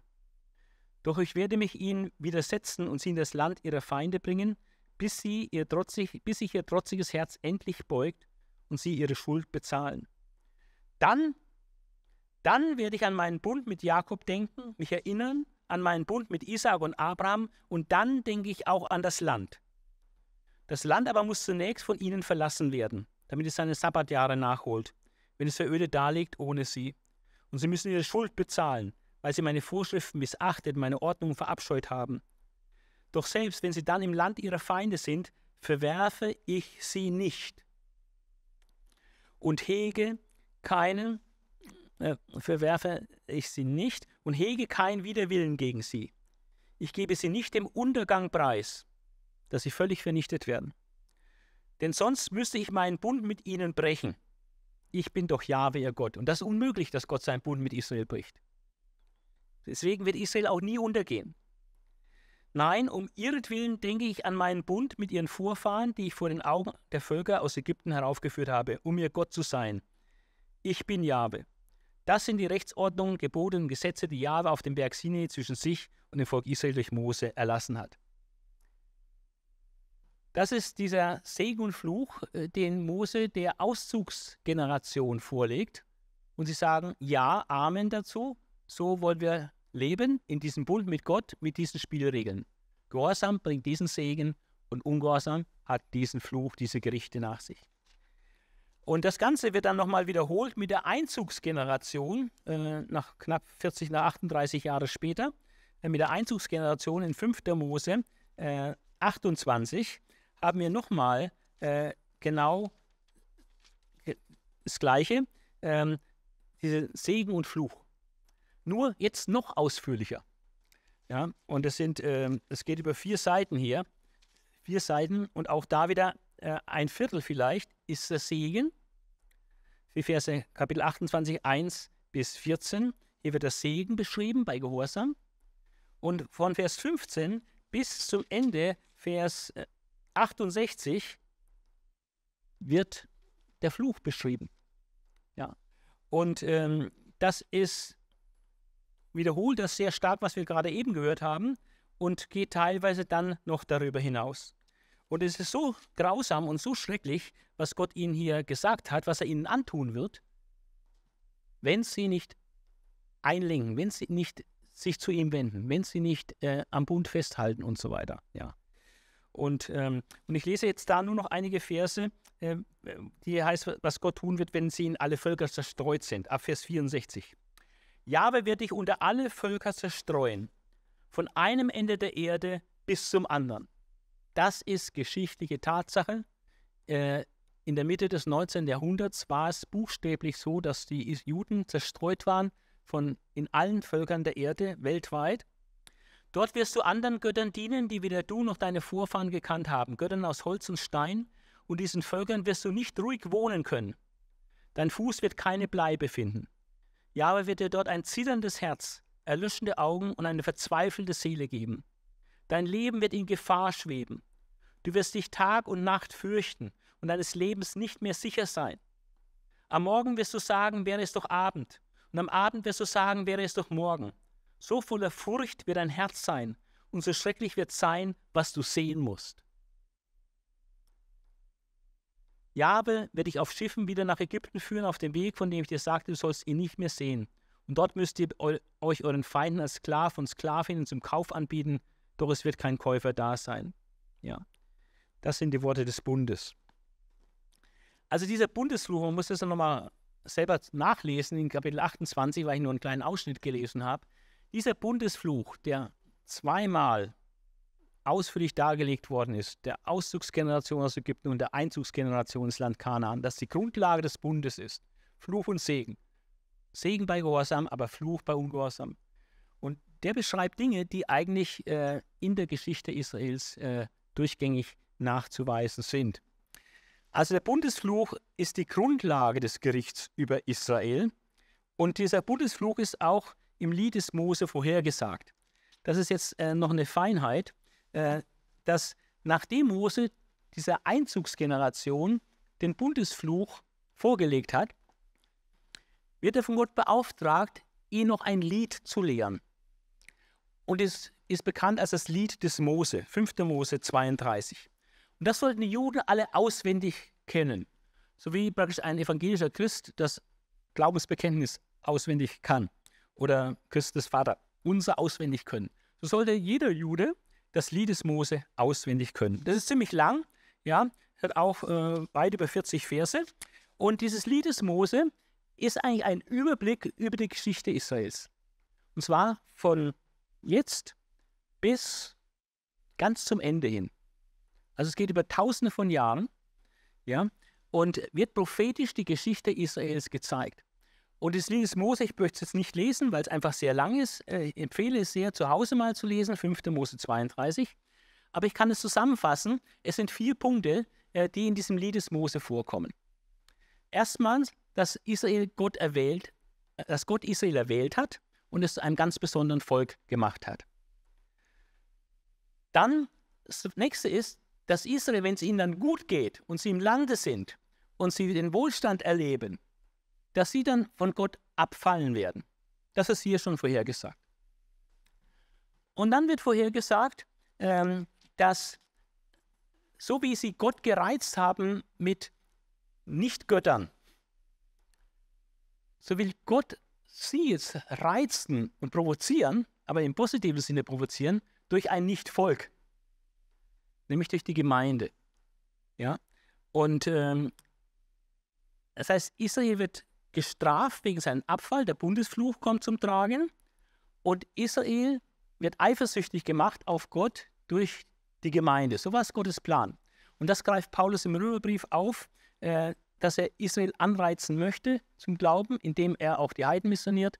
Und äh, das ist die Bestimmung der Kirche, der Gemeinde, ähm, durch ihr Leben mit Gott praktisch die Juden neugierig zu machen und auf den Geschmack zu bringen, zu ihrem Gott wieder zurückzukehren. Ja. Aber durch die Ersatztheologie hat sich das völlig anders entwickelt und die Christen haben eigentlich ganz viel dafür getan, um die Juden völlig abzuschrecken von Jesus. Ja. Weil was im Namen, was im Namen der Kirche gegen die Juden getan wurde, ist so katastrophal und so schrecklich, äh, dass es nicht ein Anreiz war, dann auch an Jesus zu glauben, jetzt für Juden. Ein großes Versagen der Kirche. Und das, aber das ist dann nicht das Ende, ähm, dass also Erwählung, Abfall, Gericht, sondern das Ende ist dann die Wiederzurechtbringung. Ja?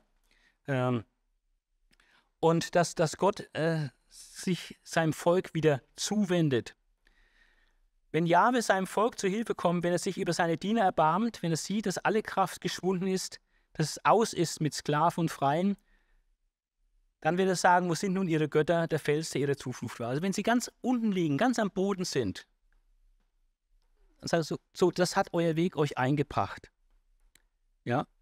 Und ähm, seht ihr nun, dass ich es bin und ich und ich und kein Gott neben mir? Ich bin es, der tötet und ich, ich mache lebendig. Ich, ich habe verwundet und ich bin es, der wieder heilt. Aus meiner Hand rettet euch keiner.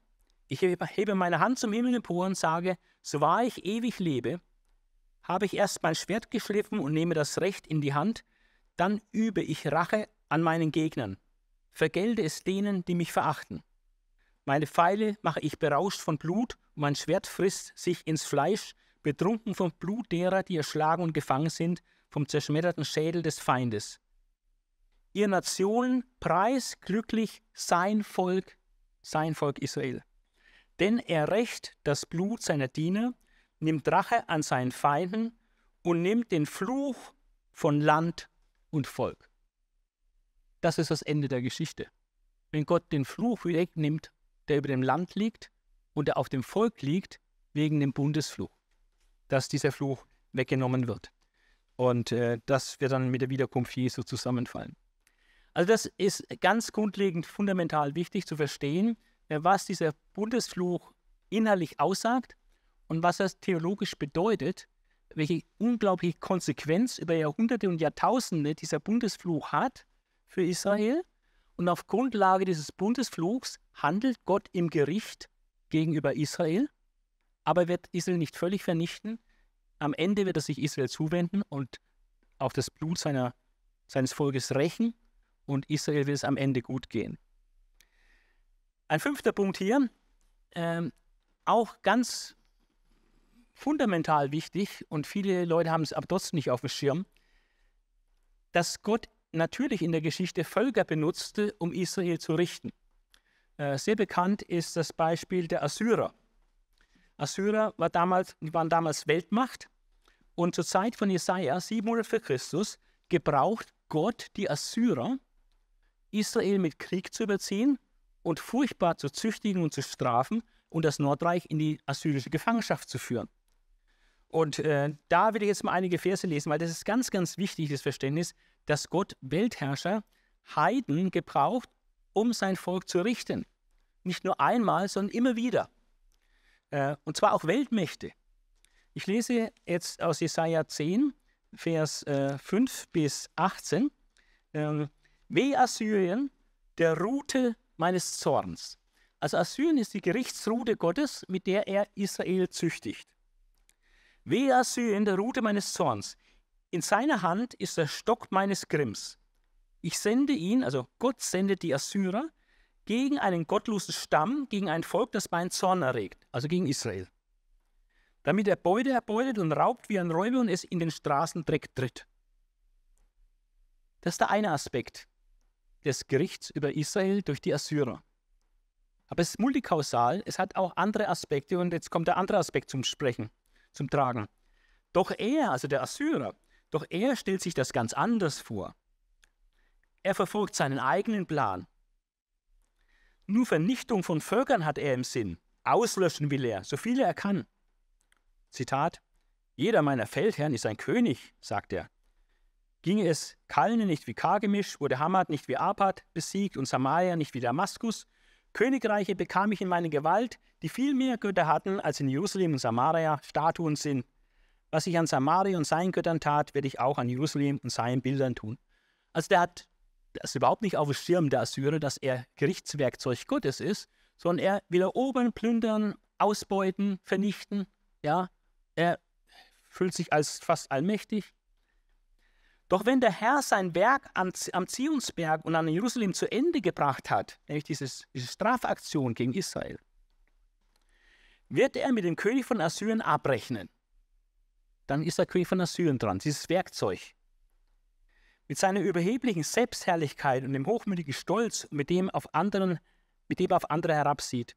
Denn er brüstet sich und sagt, aus eigener Kraft habe ich das alles getan, mit meiner Klugheit habe ich es fertiggebracht. Ich habe die Grenzen der Völker verrückt, ihre Vorräte geplündert und sie mit Macht von ihren Sitzen gestürzt. Wie in ein Vogelnest legte ich meine Hand in die Habe der Völker. Wie Eier in einem verlassenen Nest habe ich ganze Länder zusammengerafft. Keiner war da, der mit den Flügeln schlug, keiner, der den Schnabel aufriss und einen Piep von sich gab. Und was sagt Gott dazu? Zu diesem stolzen, hochmütigen, selbstherrlichen Weltmacht Assyrien? Gott sagt, rühmt sich die Axt gegen den, der sie gebraucht? Tut die Säge sich groß gegen den, der sie zieht?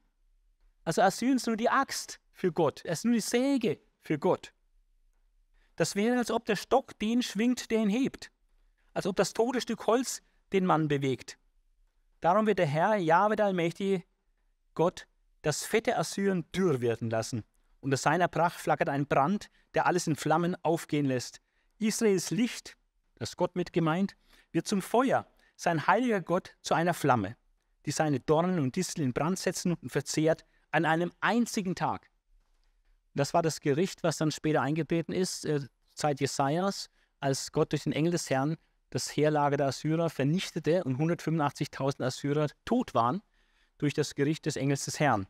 An einem Tag hat er die Heeresmacht der Assyrer vernichtet. Mit Stumpf und Stiel werden Wälder und Gärten verbrannt, es wird sein wie ein Aussterben. Ja. Also die Assyrer. Und in Kapitel 14 haben wir noch einige wenige Verse, die das noch ergänzen.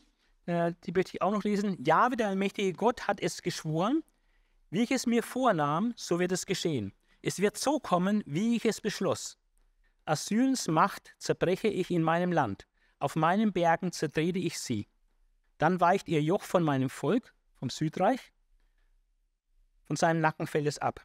Das ist Gottes Beschluss über die ganze Welt und das ist die Hand, die gegen alle Völker ausgestreckt ist, denn Jahwe, der allmächtige Gott, setzte es fest. Wer kann ihn daran hindern? Seine Hand ist drohend ausgestreckt. Wer wendet sie wieder zurück? Das Problem ist heute, dass wir ein humanistisches Weltbild haben, wo der Mensch im Zentrum ist und Gott keine Rolle spielt. Aber die Bibel hat ein völlig anderes Weltbild. Wir haben einen allmächtigen Gott, der in der Völkerwelt regiert und der Könige einsetzt und absetzt und der äh, Völker benutzt zur Strafe gegen Israel und dann diese Völker, die so selbstherrlich sind, auch wieder vernichtet. Mit einem solchen Gott haben wir es zu tun. Und das war nicht nur bei den Babyl Babyloniern so, bei den Assyrern so, sondern auch bei den Babyloniern. Äh, das ist nur ein kurzer Text. Das ist dann äh, 200 Jahre später, äh, 2. Chronik 36. Ähm, da haben wir ganz klar diese geschichtliche Perspektive. Äh, wie ist Weltgeschichte da zu deuten? 2. Chronik 36, 15 bis 21. Immer wieder hat Jahwe, der Gott ihrer Väter, seine Boten zu ihnen, also Israel, geschickt, denn sein Volk und seine Wohnung taten ihm leid. Aber sie verhöhnten die Boten Gottes, verachteten seine Worte und verspotteten seine Propheten, bis der Zorn Jahwes über sein Volk so groß wurde, dass es keine Rettung mehr gab. Jahwe ließ den König der Chaldäer gegen sie heranrücken. Also es waren nicht nur die Chaldäer, die hier erobern wollten, das waren sie auch. Chaldäer wollten einfach erobern. Aber Gott ließ sie heranrücken. Gott hat sie benutzt. Jetzt diesmal die Chaldäer, also die, die Babylone, eine weitere Weltmacht. Jahwe ließ den König der Chaldäer gegen die sie heranrücken und auch im Haus des Heiligtums ihre jungen Männer mit dem Schwert umbringen. Er verschonte keinen jungen Mann und keine junge Frau, keinen Alten und keinen Greis. Also schonungslos wird hier hin, hingemordet und es ist Gottes Werk als Gericht über Israel damals. Sämtliche großen und kleinen Gegenstände des Gotteshauses ließ er nach Babylon bringen, dazu die Schätze aus dem Haus Jahwes und die Schätze des Königs und der anderen führenden Männer. Oder völlig ausgeplündert. Dann ließ er das Haus Gottes in Brand stecken und die Stadtmauer Jerusalems niederreißen. Auch alle Paläste in der Stadt ließ er niederbrennen und auf diese Weise alles Wertvolle vernichten. Also äußerlich gesehen haben die Babylonier das veranstaltet. Aber Geist, mit der geistlichen Brille, es war Gott, der das gemacht hat, als Strafe und Gericht äh, über Israel. Was ist das Waffenarsenal des richtenden Gottes? Wenn Gott richtet, womit richtet er denn? Wie macht er das? Und äh, ich habe hier eine Tabelle, die ist nur ein Auszug aus der Tabelle. Ähm, und zwar vor allem bei äh, Jeremia und Hesekiel kommt es ganz exorbitant häufig vor. Aber es wurzelt auch im Bundesfluch. 4. Mose 26, 25 bis 26. Und dort werden die, die Geißeln oder die Werkzeuge Gottes im Gericht genannt. Es ist Krieg, es ist Hunger, es ist Seuchen. Mit Krieg, Hunger und Seuchen steuert Gott Geschichte und richtet Völker, vor allem aber auch Israel.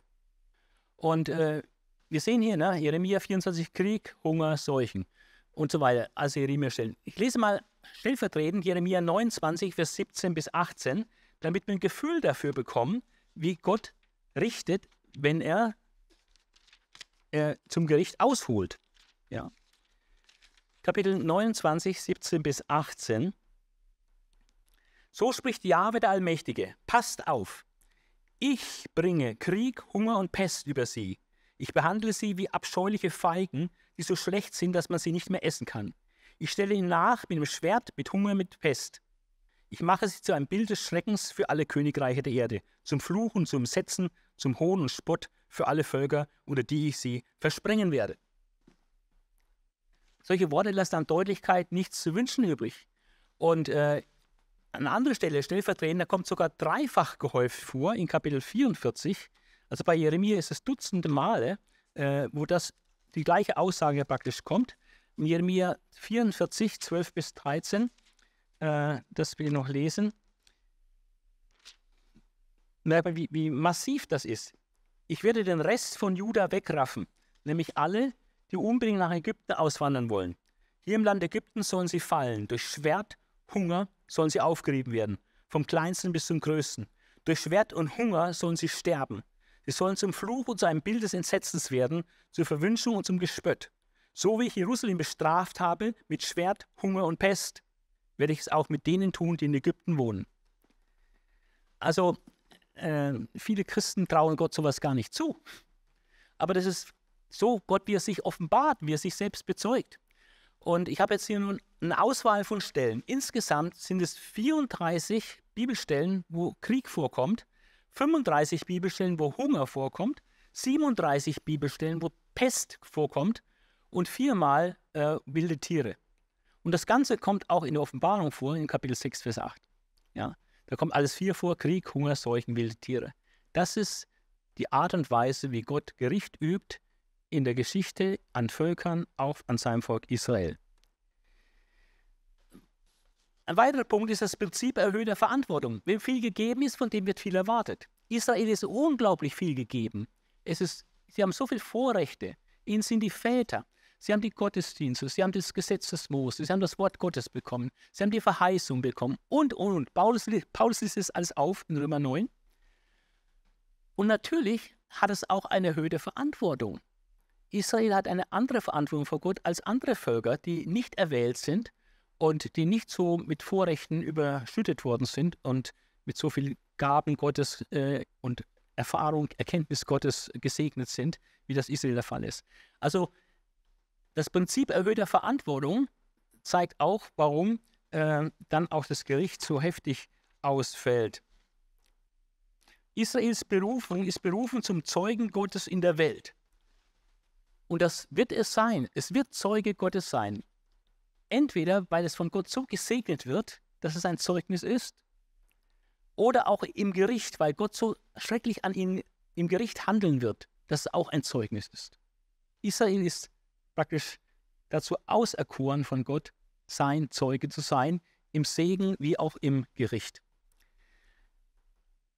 Dann das Prinzip der Kollektivschuld ähm, ist ein weiteres wichtiges Sache, dass äh, eben dieser individualistische Blick auf Schuld, der uns in unserer heutigen Gesellschaft so normal erscheint, dass man nur den Einzelnen sieht. Ähm, aber Gott sieht schon das Volk als Ganzes.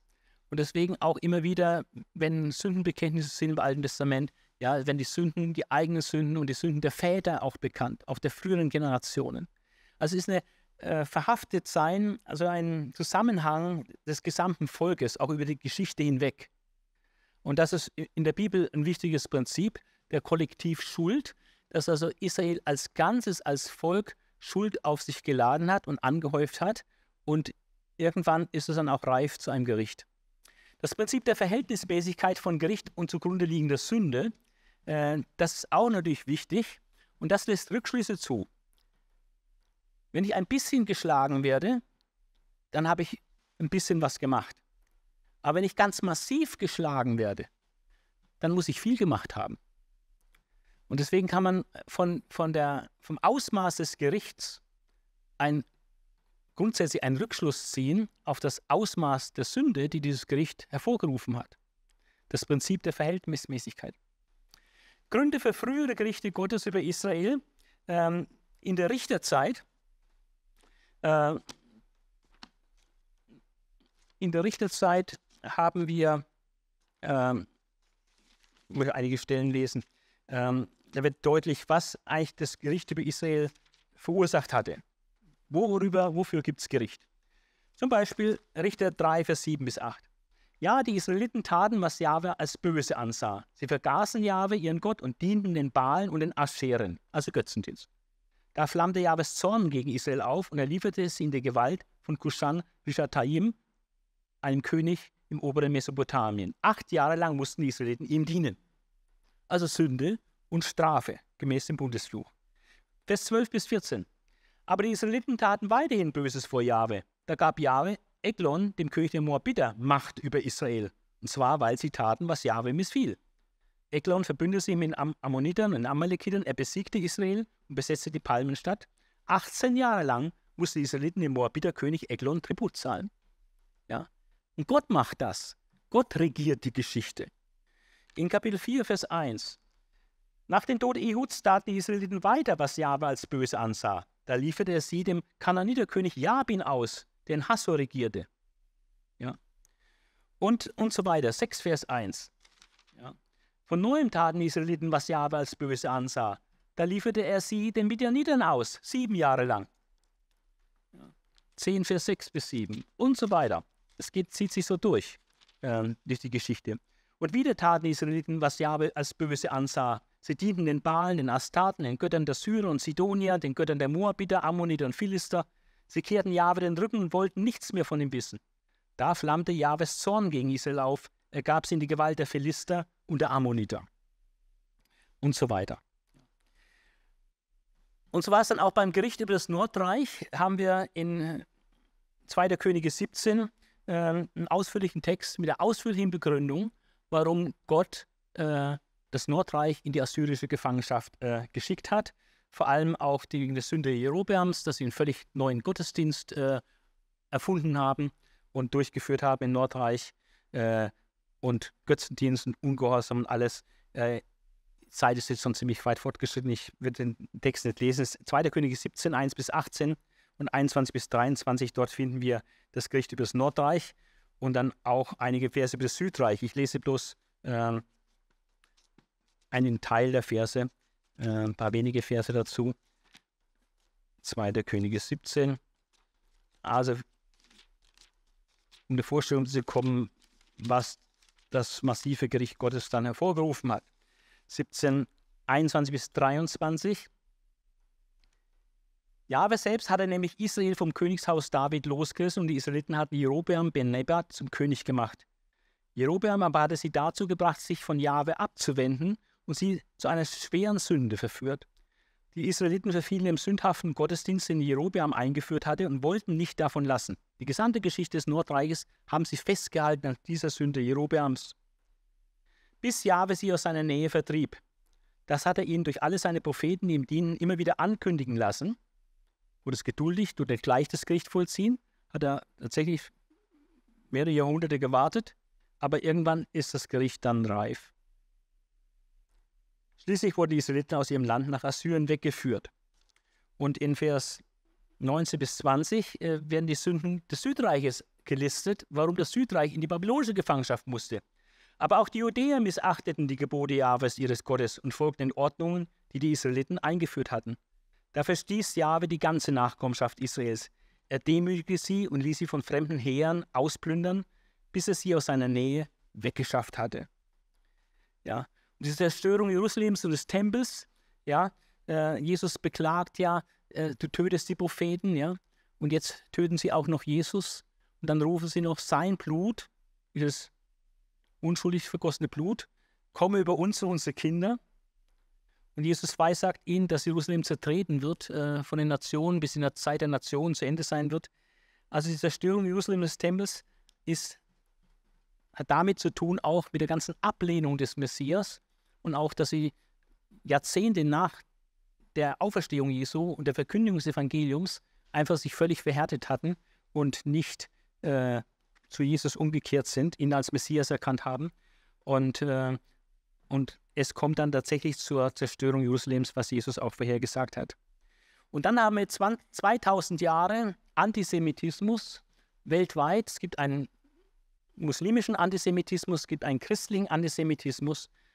2000 Jahre Diskriminierung, Pogrome, Vertreibung, Plünderung und Vernichtung Israels, ohne Israel komplett zu vernichten. Aber der Höhepunkt dieser langen Leidensgeschichte Israels war dann der Holocaust.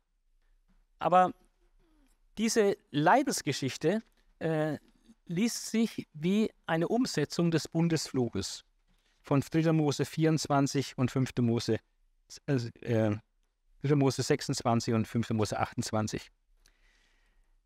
Ich komme zum Schluss. Was sind mögliche Gründe seitens Israels für den Holocaust als Gericht Gottes? Also was hat Israel verbrochen, dass Gott zu einer so drastischen Gerichtsmaßnahme greift, die schlimmer ist als alles, was bisher geschehen ist an Gerichten über Israel? Also sechs Millionen Juden getötet von etwa knapp 18 Millionen, die damals gelebt haben. Also ein Drittel, jeder dritte Jude weltweit ist vernichtet worden. Darunter eine Million Kinder und über zwei Millionen ganz gottesfürchtige Juden. Orthodoxe Juden. Glaubt nicht an Jesus, aber sie waren fromm und haben ihrem Gott gedient, so wie sie es eben vom Judentum her verstanden haben. Aus jüdischer Perspektive, und das sind jetzt eben auch Aussagen, die an jüdische Rabbiner treffen, was hat zum Holocaust geführt, wenn es Gericht Gottes ist? Der Bundesbruch durch Unglauben Ungehorsam gegen Gott. Das ist ja in der ganzen Geschichte Israels immer der Punkt. Selbstverhärtung, Unbußfertigkeit. Mangelnde Gotteserkenntnis. Die Bibel sagt, mein Volk kommt um aus Mangel an Erkenntnis Gottes, weil sie Gott nicht richtig erkennen. Stolz und Autonomie von Gott. Gerade äh, die modernen europäischen Juden, die sich vom Judentum ziemlich stark äh, abgewandt haben und dann ähm, ja, den, den europäischen Völkern angeglichen haben, Autonomie von Gott. Übernahme des humanistischen Menschenbildes. Der Mensch wird zum Maß aller Dinge gemacht. Abnehmende jüdische Orientierung und zunehmende Assimilation unter den Völkern. Die Assimilation war gerade im Deutschen Reich eigentlich mit am stärksten fortgeschritten, äh, wie Wolfson in seinem Buch zeigt. Ironie der Geschichte ist, dass die Juden, die europäischen Juden, vor allem die deutsche Bildung und die deutsche Kultur wirklich verehrten und bewunderten. Ähm, und es war so der, die Denke, wenn alle Völker so gebildet wären und eine solche hochstehende Kultur hätten wie die Deutschen, dann gäbe es keinen Antisemitismus mehr. Bildung verhindert Antisemitismus, haben sie gedacht. Denken sie heute auch wieder, deswegen wollen sie Aufklärung machen. Ja, die Verehrung deutscher Bildung und Kultur. Und dann waren es gerade dieses deutsche Volk mit dieser enormen Bildung und hochstehenden Kultur, die so diese Vernichtung des Holocaust durchgeführt hat. Unglaubliche, unglaublicher Vorgang.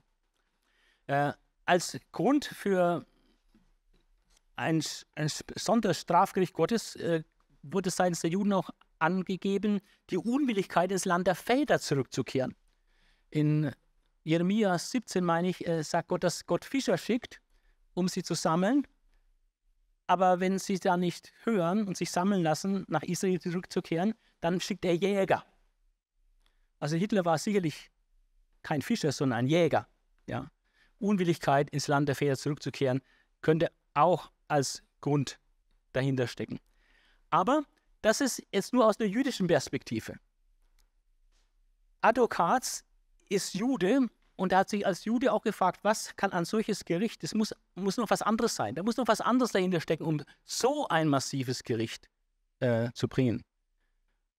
Und irgendwie ist er dann, ich habe seine Bekehrungsgeschichte noch nicht gelesen, ich weiß nicht, wie, wie äh, der zum Glauben gekommen ist, ähm, aber es scheint so, dass er als Jude die Frage gestellt hat, Gott, unser Gott, unser Vätergott, wo warst du im Holocaust?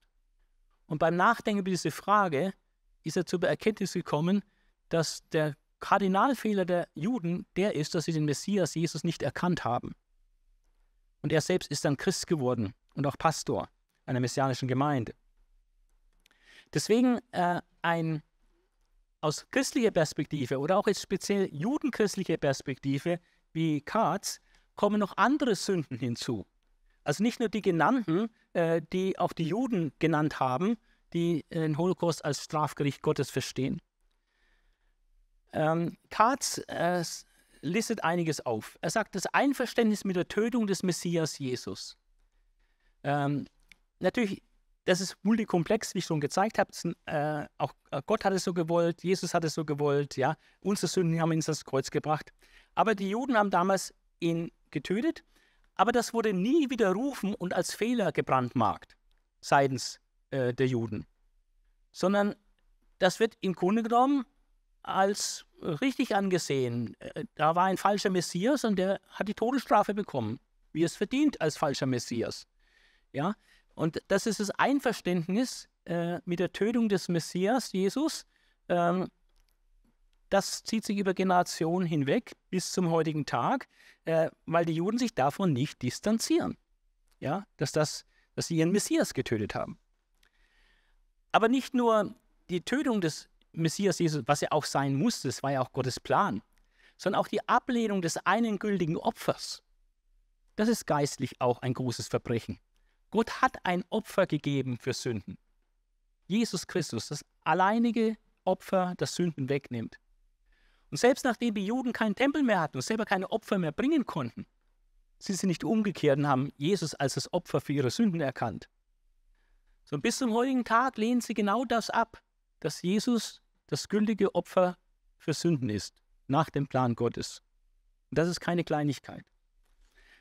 Stattdessen haben sie nach der Zerstörung des Tempels ihre eigene Gerechtigkeit aufgerichtet und einfach beschlossen, es können keine Opfer mehr gebracht werden, man kann keine Genugtuung für Sünde mehr machen. Äh, ohne Blutvergießen gibt es ja eigentlich keine Sündenvergebung, aber es gab keinen Tempel mehr, also muss man sich was anderes überlegen. Dann haben die Rabbinen überlegt und kamen zu folgender Erkenntnis, dass Gebet, gute Werke und Fasten die Opfer ersetzen. Also wir brauchen keine Opfer mehr, sondern wir beten, tun gute Werke und fasten und das wird Gott anerkennen. Also man tut praktisch hier Gott vorschreiben, wie er Sünden zu vergeben hat. Gott hat ein einmaliges, wunderbares Opfer gegeben, seinen Sohn Jesus Christus als Opfer für alle Sünden aller Menschen der ganzen Welt. Das lehnen sie ab und sagen, das Opfer, was Gott annehmen muss für Sünden, sind unsere Gebete, unsere guten Werke und wenn wir fasten. Das ist eigene, eine eigene Gerechtigkeit, die aufgerichtet wird. Auch das ist keine Kleinigkeit. Die Verhärtung gegenüber Jesus, die zeigt sich dann auch in der 12. Bitte des 18. Bittengebets. Da heißt es, mögen die Nosrin, Nosrin steht wohl für die Nazaräer, also die Anhänger Jesu, mögen die Nosrin und die Minin, das sind die Irrgläubigen, rasch untergehen. Sie seien aus dem Buch des Lebens ausgelöscht. Wird jeden Sabbat bis zum heutigen Tag in der Synagoge gebetet. Mögen die Nosrin, also die Anhänger Jesu, rasch untergehen. Sie seien aus dem Buch des Lebens ausgelöscht. Ja. Das ist ein Gebet, was Gott sicherlich nicht gefällt. Ja. Ähm, meine, man muss äh, sagen, die Christen sind auch nicht besser gewesen. Die haben ihre Adversus äh, Judeus-Literatur und haben äh, gewettert äh, gegen die Juden äh, und sie schlecht gemacht. Es ist also äh, auch kein Ruhmesblatt der christlichen Geschichte. Aber dieses 18-Bitten-Gebet, diese 12. Bitte, ist auch keine Kleinigkeit. Dann die Entfernung vom Wort Gottes im rabbinischen Judentum. Ähm, den Juden wurde das Alte Testament gegeben, aber die Rabbinen beschäftigen sich viel mehr mit dem Talmud, also der menschlichen Auslegung des Alten Testaments, als mit dem Alten Testament selbst. Und das ist äh, eine sehr negative Entwicklung. Äh, da wird sehr, sehr viel menschliches Material und Stoff, äh, was studiert wird und so, das kommt dazwischen, anstatt zur Quelle, zur Bibel selbst zu gehen. Ein großes Problem, äh, dass die das Alte Testament nicht, nicht wirklich das Alte Testament so stark studieren, sondern sie studieren den Talmud und das jüdische Schrifttum und was der Rabbi gesagt hat zu dem und so weiter. Eine fehlende Sündenerkenntnis, keine Umkehr zu Gott und, und sein Messias trotz zunehmender Gerichte. Gott hat in der Geschichte immer wieder Gerichte geübt, gemäß dem Bundesfluch an seinem Volk, aber es kam bis jetzt noch zu keiner kollektiven Umkehr. Das war aber Gottes Plan, dass Israel äh, doch zur Erkenntnis kommt und zur Umkehr kommt. Die Gottesbilder hinter den Deutungen. Der Atheismus, das Gottesbild ist, Gott sei nicht existent, Gott sei schwach oder unmoralisch und daher irrelevant, Gott sei unpersönlich oder nur ein Chiffre. Ja, in den verschiedenen Facetten des Atheismus. Ja, diese Gottesbilder entsprechen natürlich in keinster Weise dem Zeugnis der Bibel. Der Agnostizismus, welches Gottesbild steckt da dahinter? Gott ist zwar der Schöpfer, hält sich aber aus seiner Schöpfung heraus. Wahre Gotteserkenntnis sei unmöglich, alle Gottesbilder sind reine Illusion, menschengemacht und nicht tragfähig, nicht zutreffend. Jüdische Positionen. Äh, welches Gottesbild steckt hinter all den genannten jüdischen Positionen? Bei allen Juden ist gemeinsam, dass sie sagen, Gott hat sich nicht in Jesus geoffenbart. Sonst wären es ja Christen, also Judenchristen dann. Aber solange man noch nach dem alten Bund lebt, äh, behauptet man praktisch auch, dass Gott sich nicht in Jesus geoffenbart hat. Ähm, manche Juden sagen auch, der Holocaust könne unmöglich ein Gericht Gottes über Israel sein. Aber so abwegig ist das gar nicht, wie wir gesehen haben. Oder die Aussage, Gott konnte nicht eingreifen wegen des freien Willens des Menschen oder fehlender Allmacht. Auch ein Gottesbild, was hinter manchen Positionen steckt. Oder Gott schafft Sühnung für die Sünden der Welt, aber nicht durch den leidenden Messias, Jesus, sondern durch das leidende Israel, das im Holocaust gelitten hat. Schaffe Gottes Sühnung. Aber ah, das sind Gottesbilder, ähm, die nicht mit dem biblischen Gottesbild übereinstimmen. Wenn der Holocaust ein Gericht Gottes über Israel war, was wird dadurch deutlich? Es zeigt einmal die Heiligkeit Gottes, indem er Sünde richtet. Gottes Liebe und Gottes Heiligkeit darf nie gegeneinander ausgespielt werden. Es zeigt Gottes Treue zu seinem Volk mit Israel in Gericht und Gnade. Ja, ähm, wen Gott liebt, den züchtigt er. Und ähm, Gott ist, wenn er sein Volk richtet, aber auch mit seiner Gnade verbunden mit seinem Volk. Und am Ende, so sagt uns das Lied des Mose, wird er die Wiederannahme Israels stehen und das Gericht über die Feinde und die Entzündung und der Fluch wird weggenommen über das Volk und über das Land. Der Fluch wird aufgehoben. Ja, und das zeigt Gottes Gnade über Israel. Das Gericht zeigt, zeigt sein Gericht, aber Gott ist treu im Gericht, aber auch dann konsequenterweise auch in seiner Gnade, die er verheißen hat.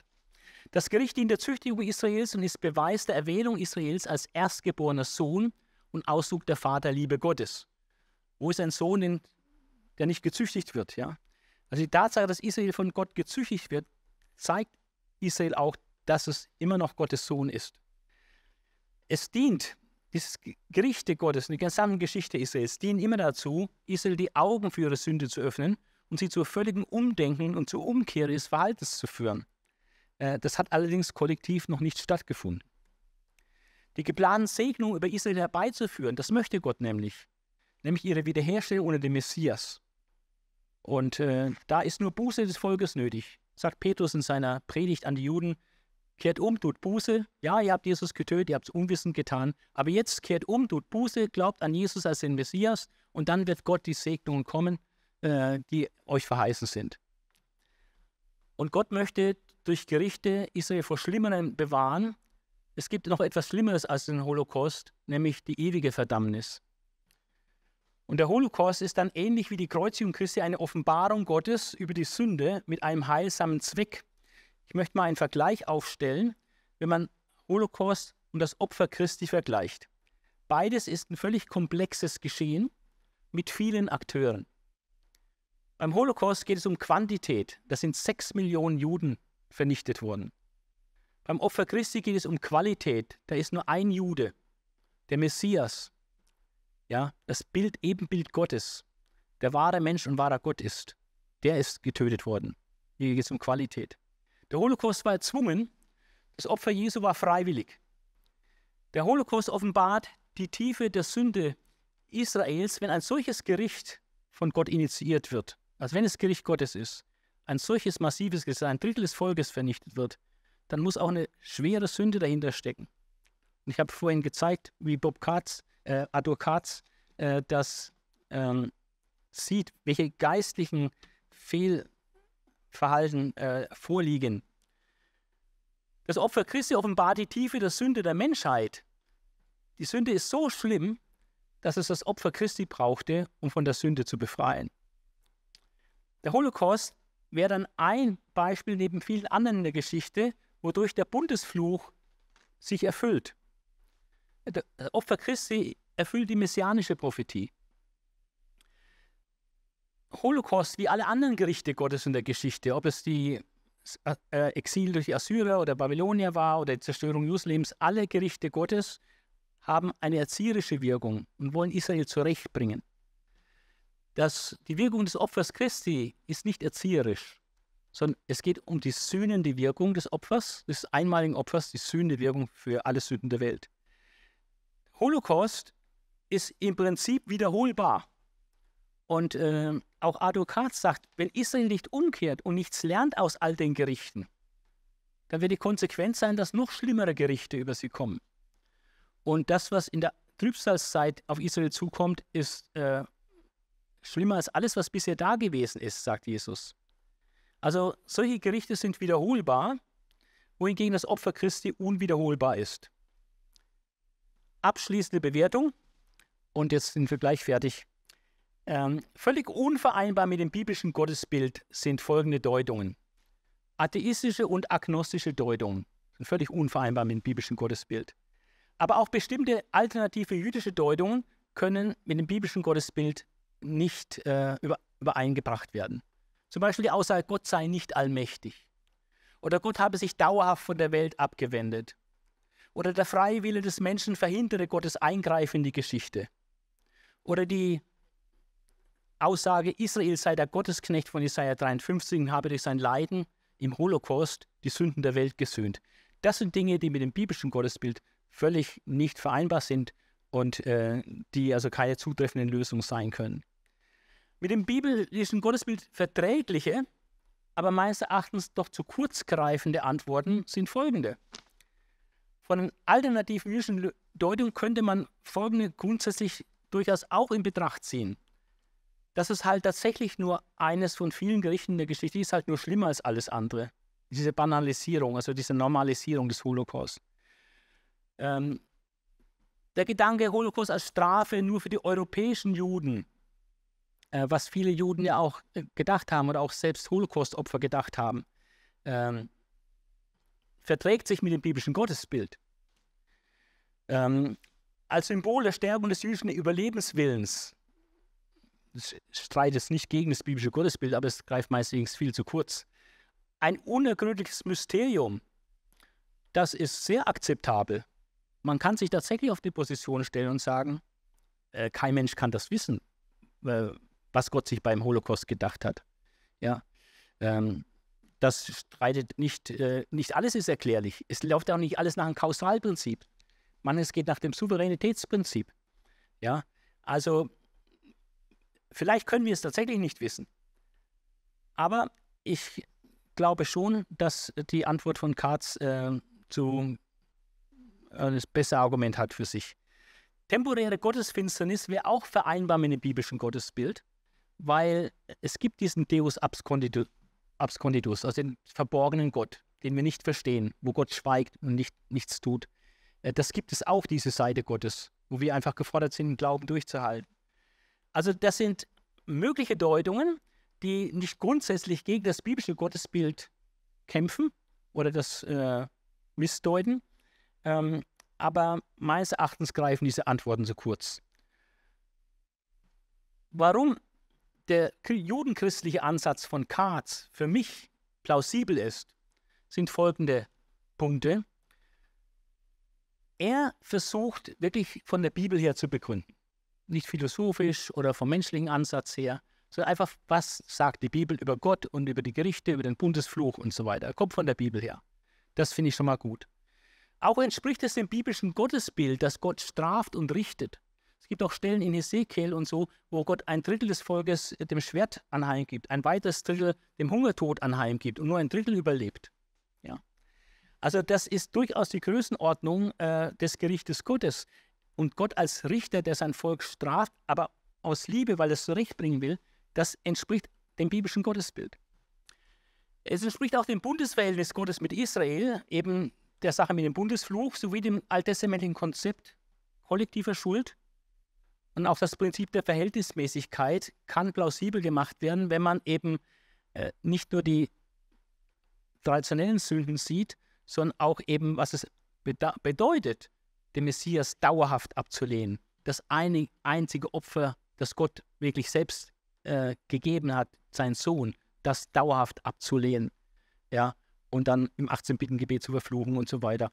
Also das ist, äh, es kann plausibel gemacht werden. Es, es, betont dann die Besonderheit des Holocaust als ultimativen Weckruf Gottes in einer langen Gerichtsgeschichte, also es ist wirklich was Besonderes. Es reiht sich ein in die Riesenkatastrophen äh, des, des Volkes Israels, wie es die assyrische und babylonische Gefangenschaft war, wie es die Zerstörung Jerusalems durch die Römer war und jetzt der Holocaust. Also es ist in dieser Größenordnung eine Besonderheit, ein ultimativer Weckruf Gottes in einer langen Gerichtsgeschichte. Es betont die erzieherische Absicht Gottes und die Treue Gottes gegenüber Israel in Gericht und Gnade dass so wie das Gericht kommt, auch die Gnade mit absoluter Sicherheit kommen wird, weil Gott treu ist. Und es ist auch eine Warnung vor noch schlimmerem Gericht, nämlich vor der Trübsal Jakobs, wenn Israel nicht diesen Weckruf erkennt. Und die meisten Antworten, äh, die gegeben werden, da wird dieser Weckruf Gottes eher nicht erkannt. Und eine Hinwendung zu Jesus hat auch nicht stattgefunden. Ja. Es ist ein sehr komplexes Thema und ich wollte einfach mal einige Anregungen geben, wie man das sehen kann, welche Meinung es da gibt. Äh, man muss sich selber dann eine Meinung bilden. Ähm, für mich ist die Lösung von Katz ähm, sehr plausibel anhand des Wortes Gottes. Ähm, aber äh, ich bin nicht Gott. Äh, ich kann das nicht abschließend äh, sagen, so ist es. Es ist mir schwierig, Geschichte zu deuten, aber diesen Ansatz ist als Gericht Gottes zu sehen, äh, im gesamtgroßen Zusammenhang, äh, aufgrund eben der von der Bibel her genannten Texte und dass Gott eben auch Völker benutzt, auch heidnische Völker benutzt, um sein Volk zu richten. All das ähm, ist für mich doch äh, plausibel, dass ich das für die wahrscheinlichste äh, Variante halte.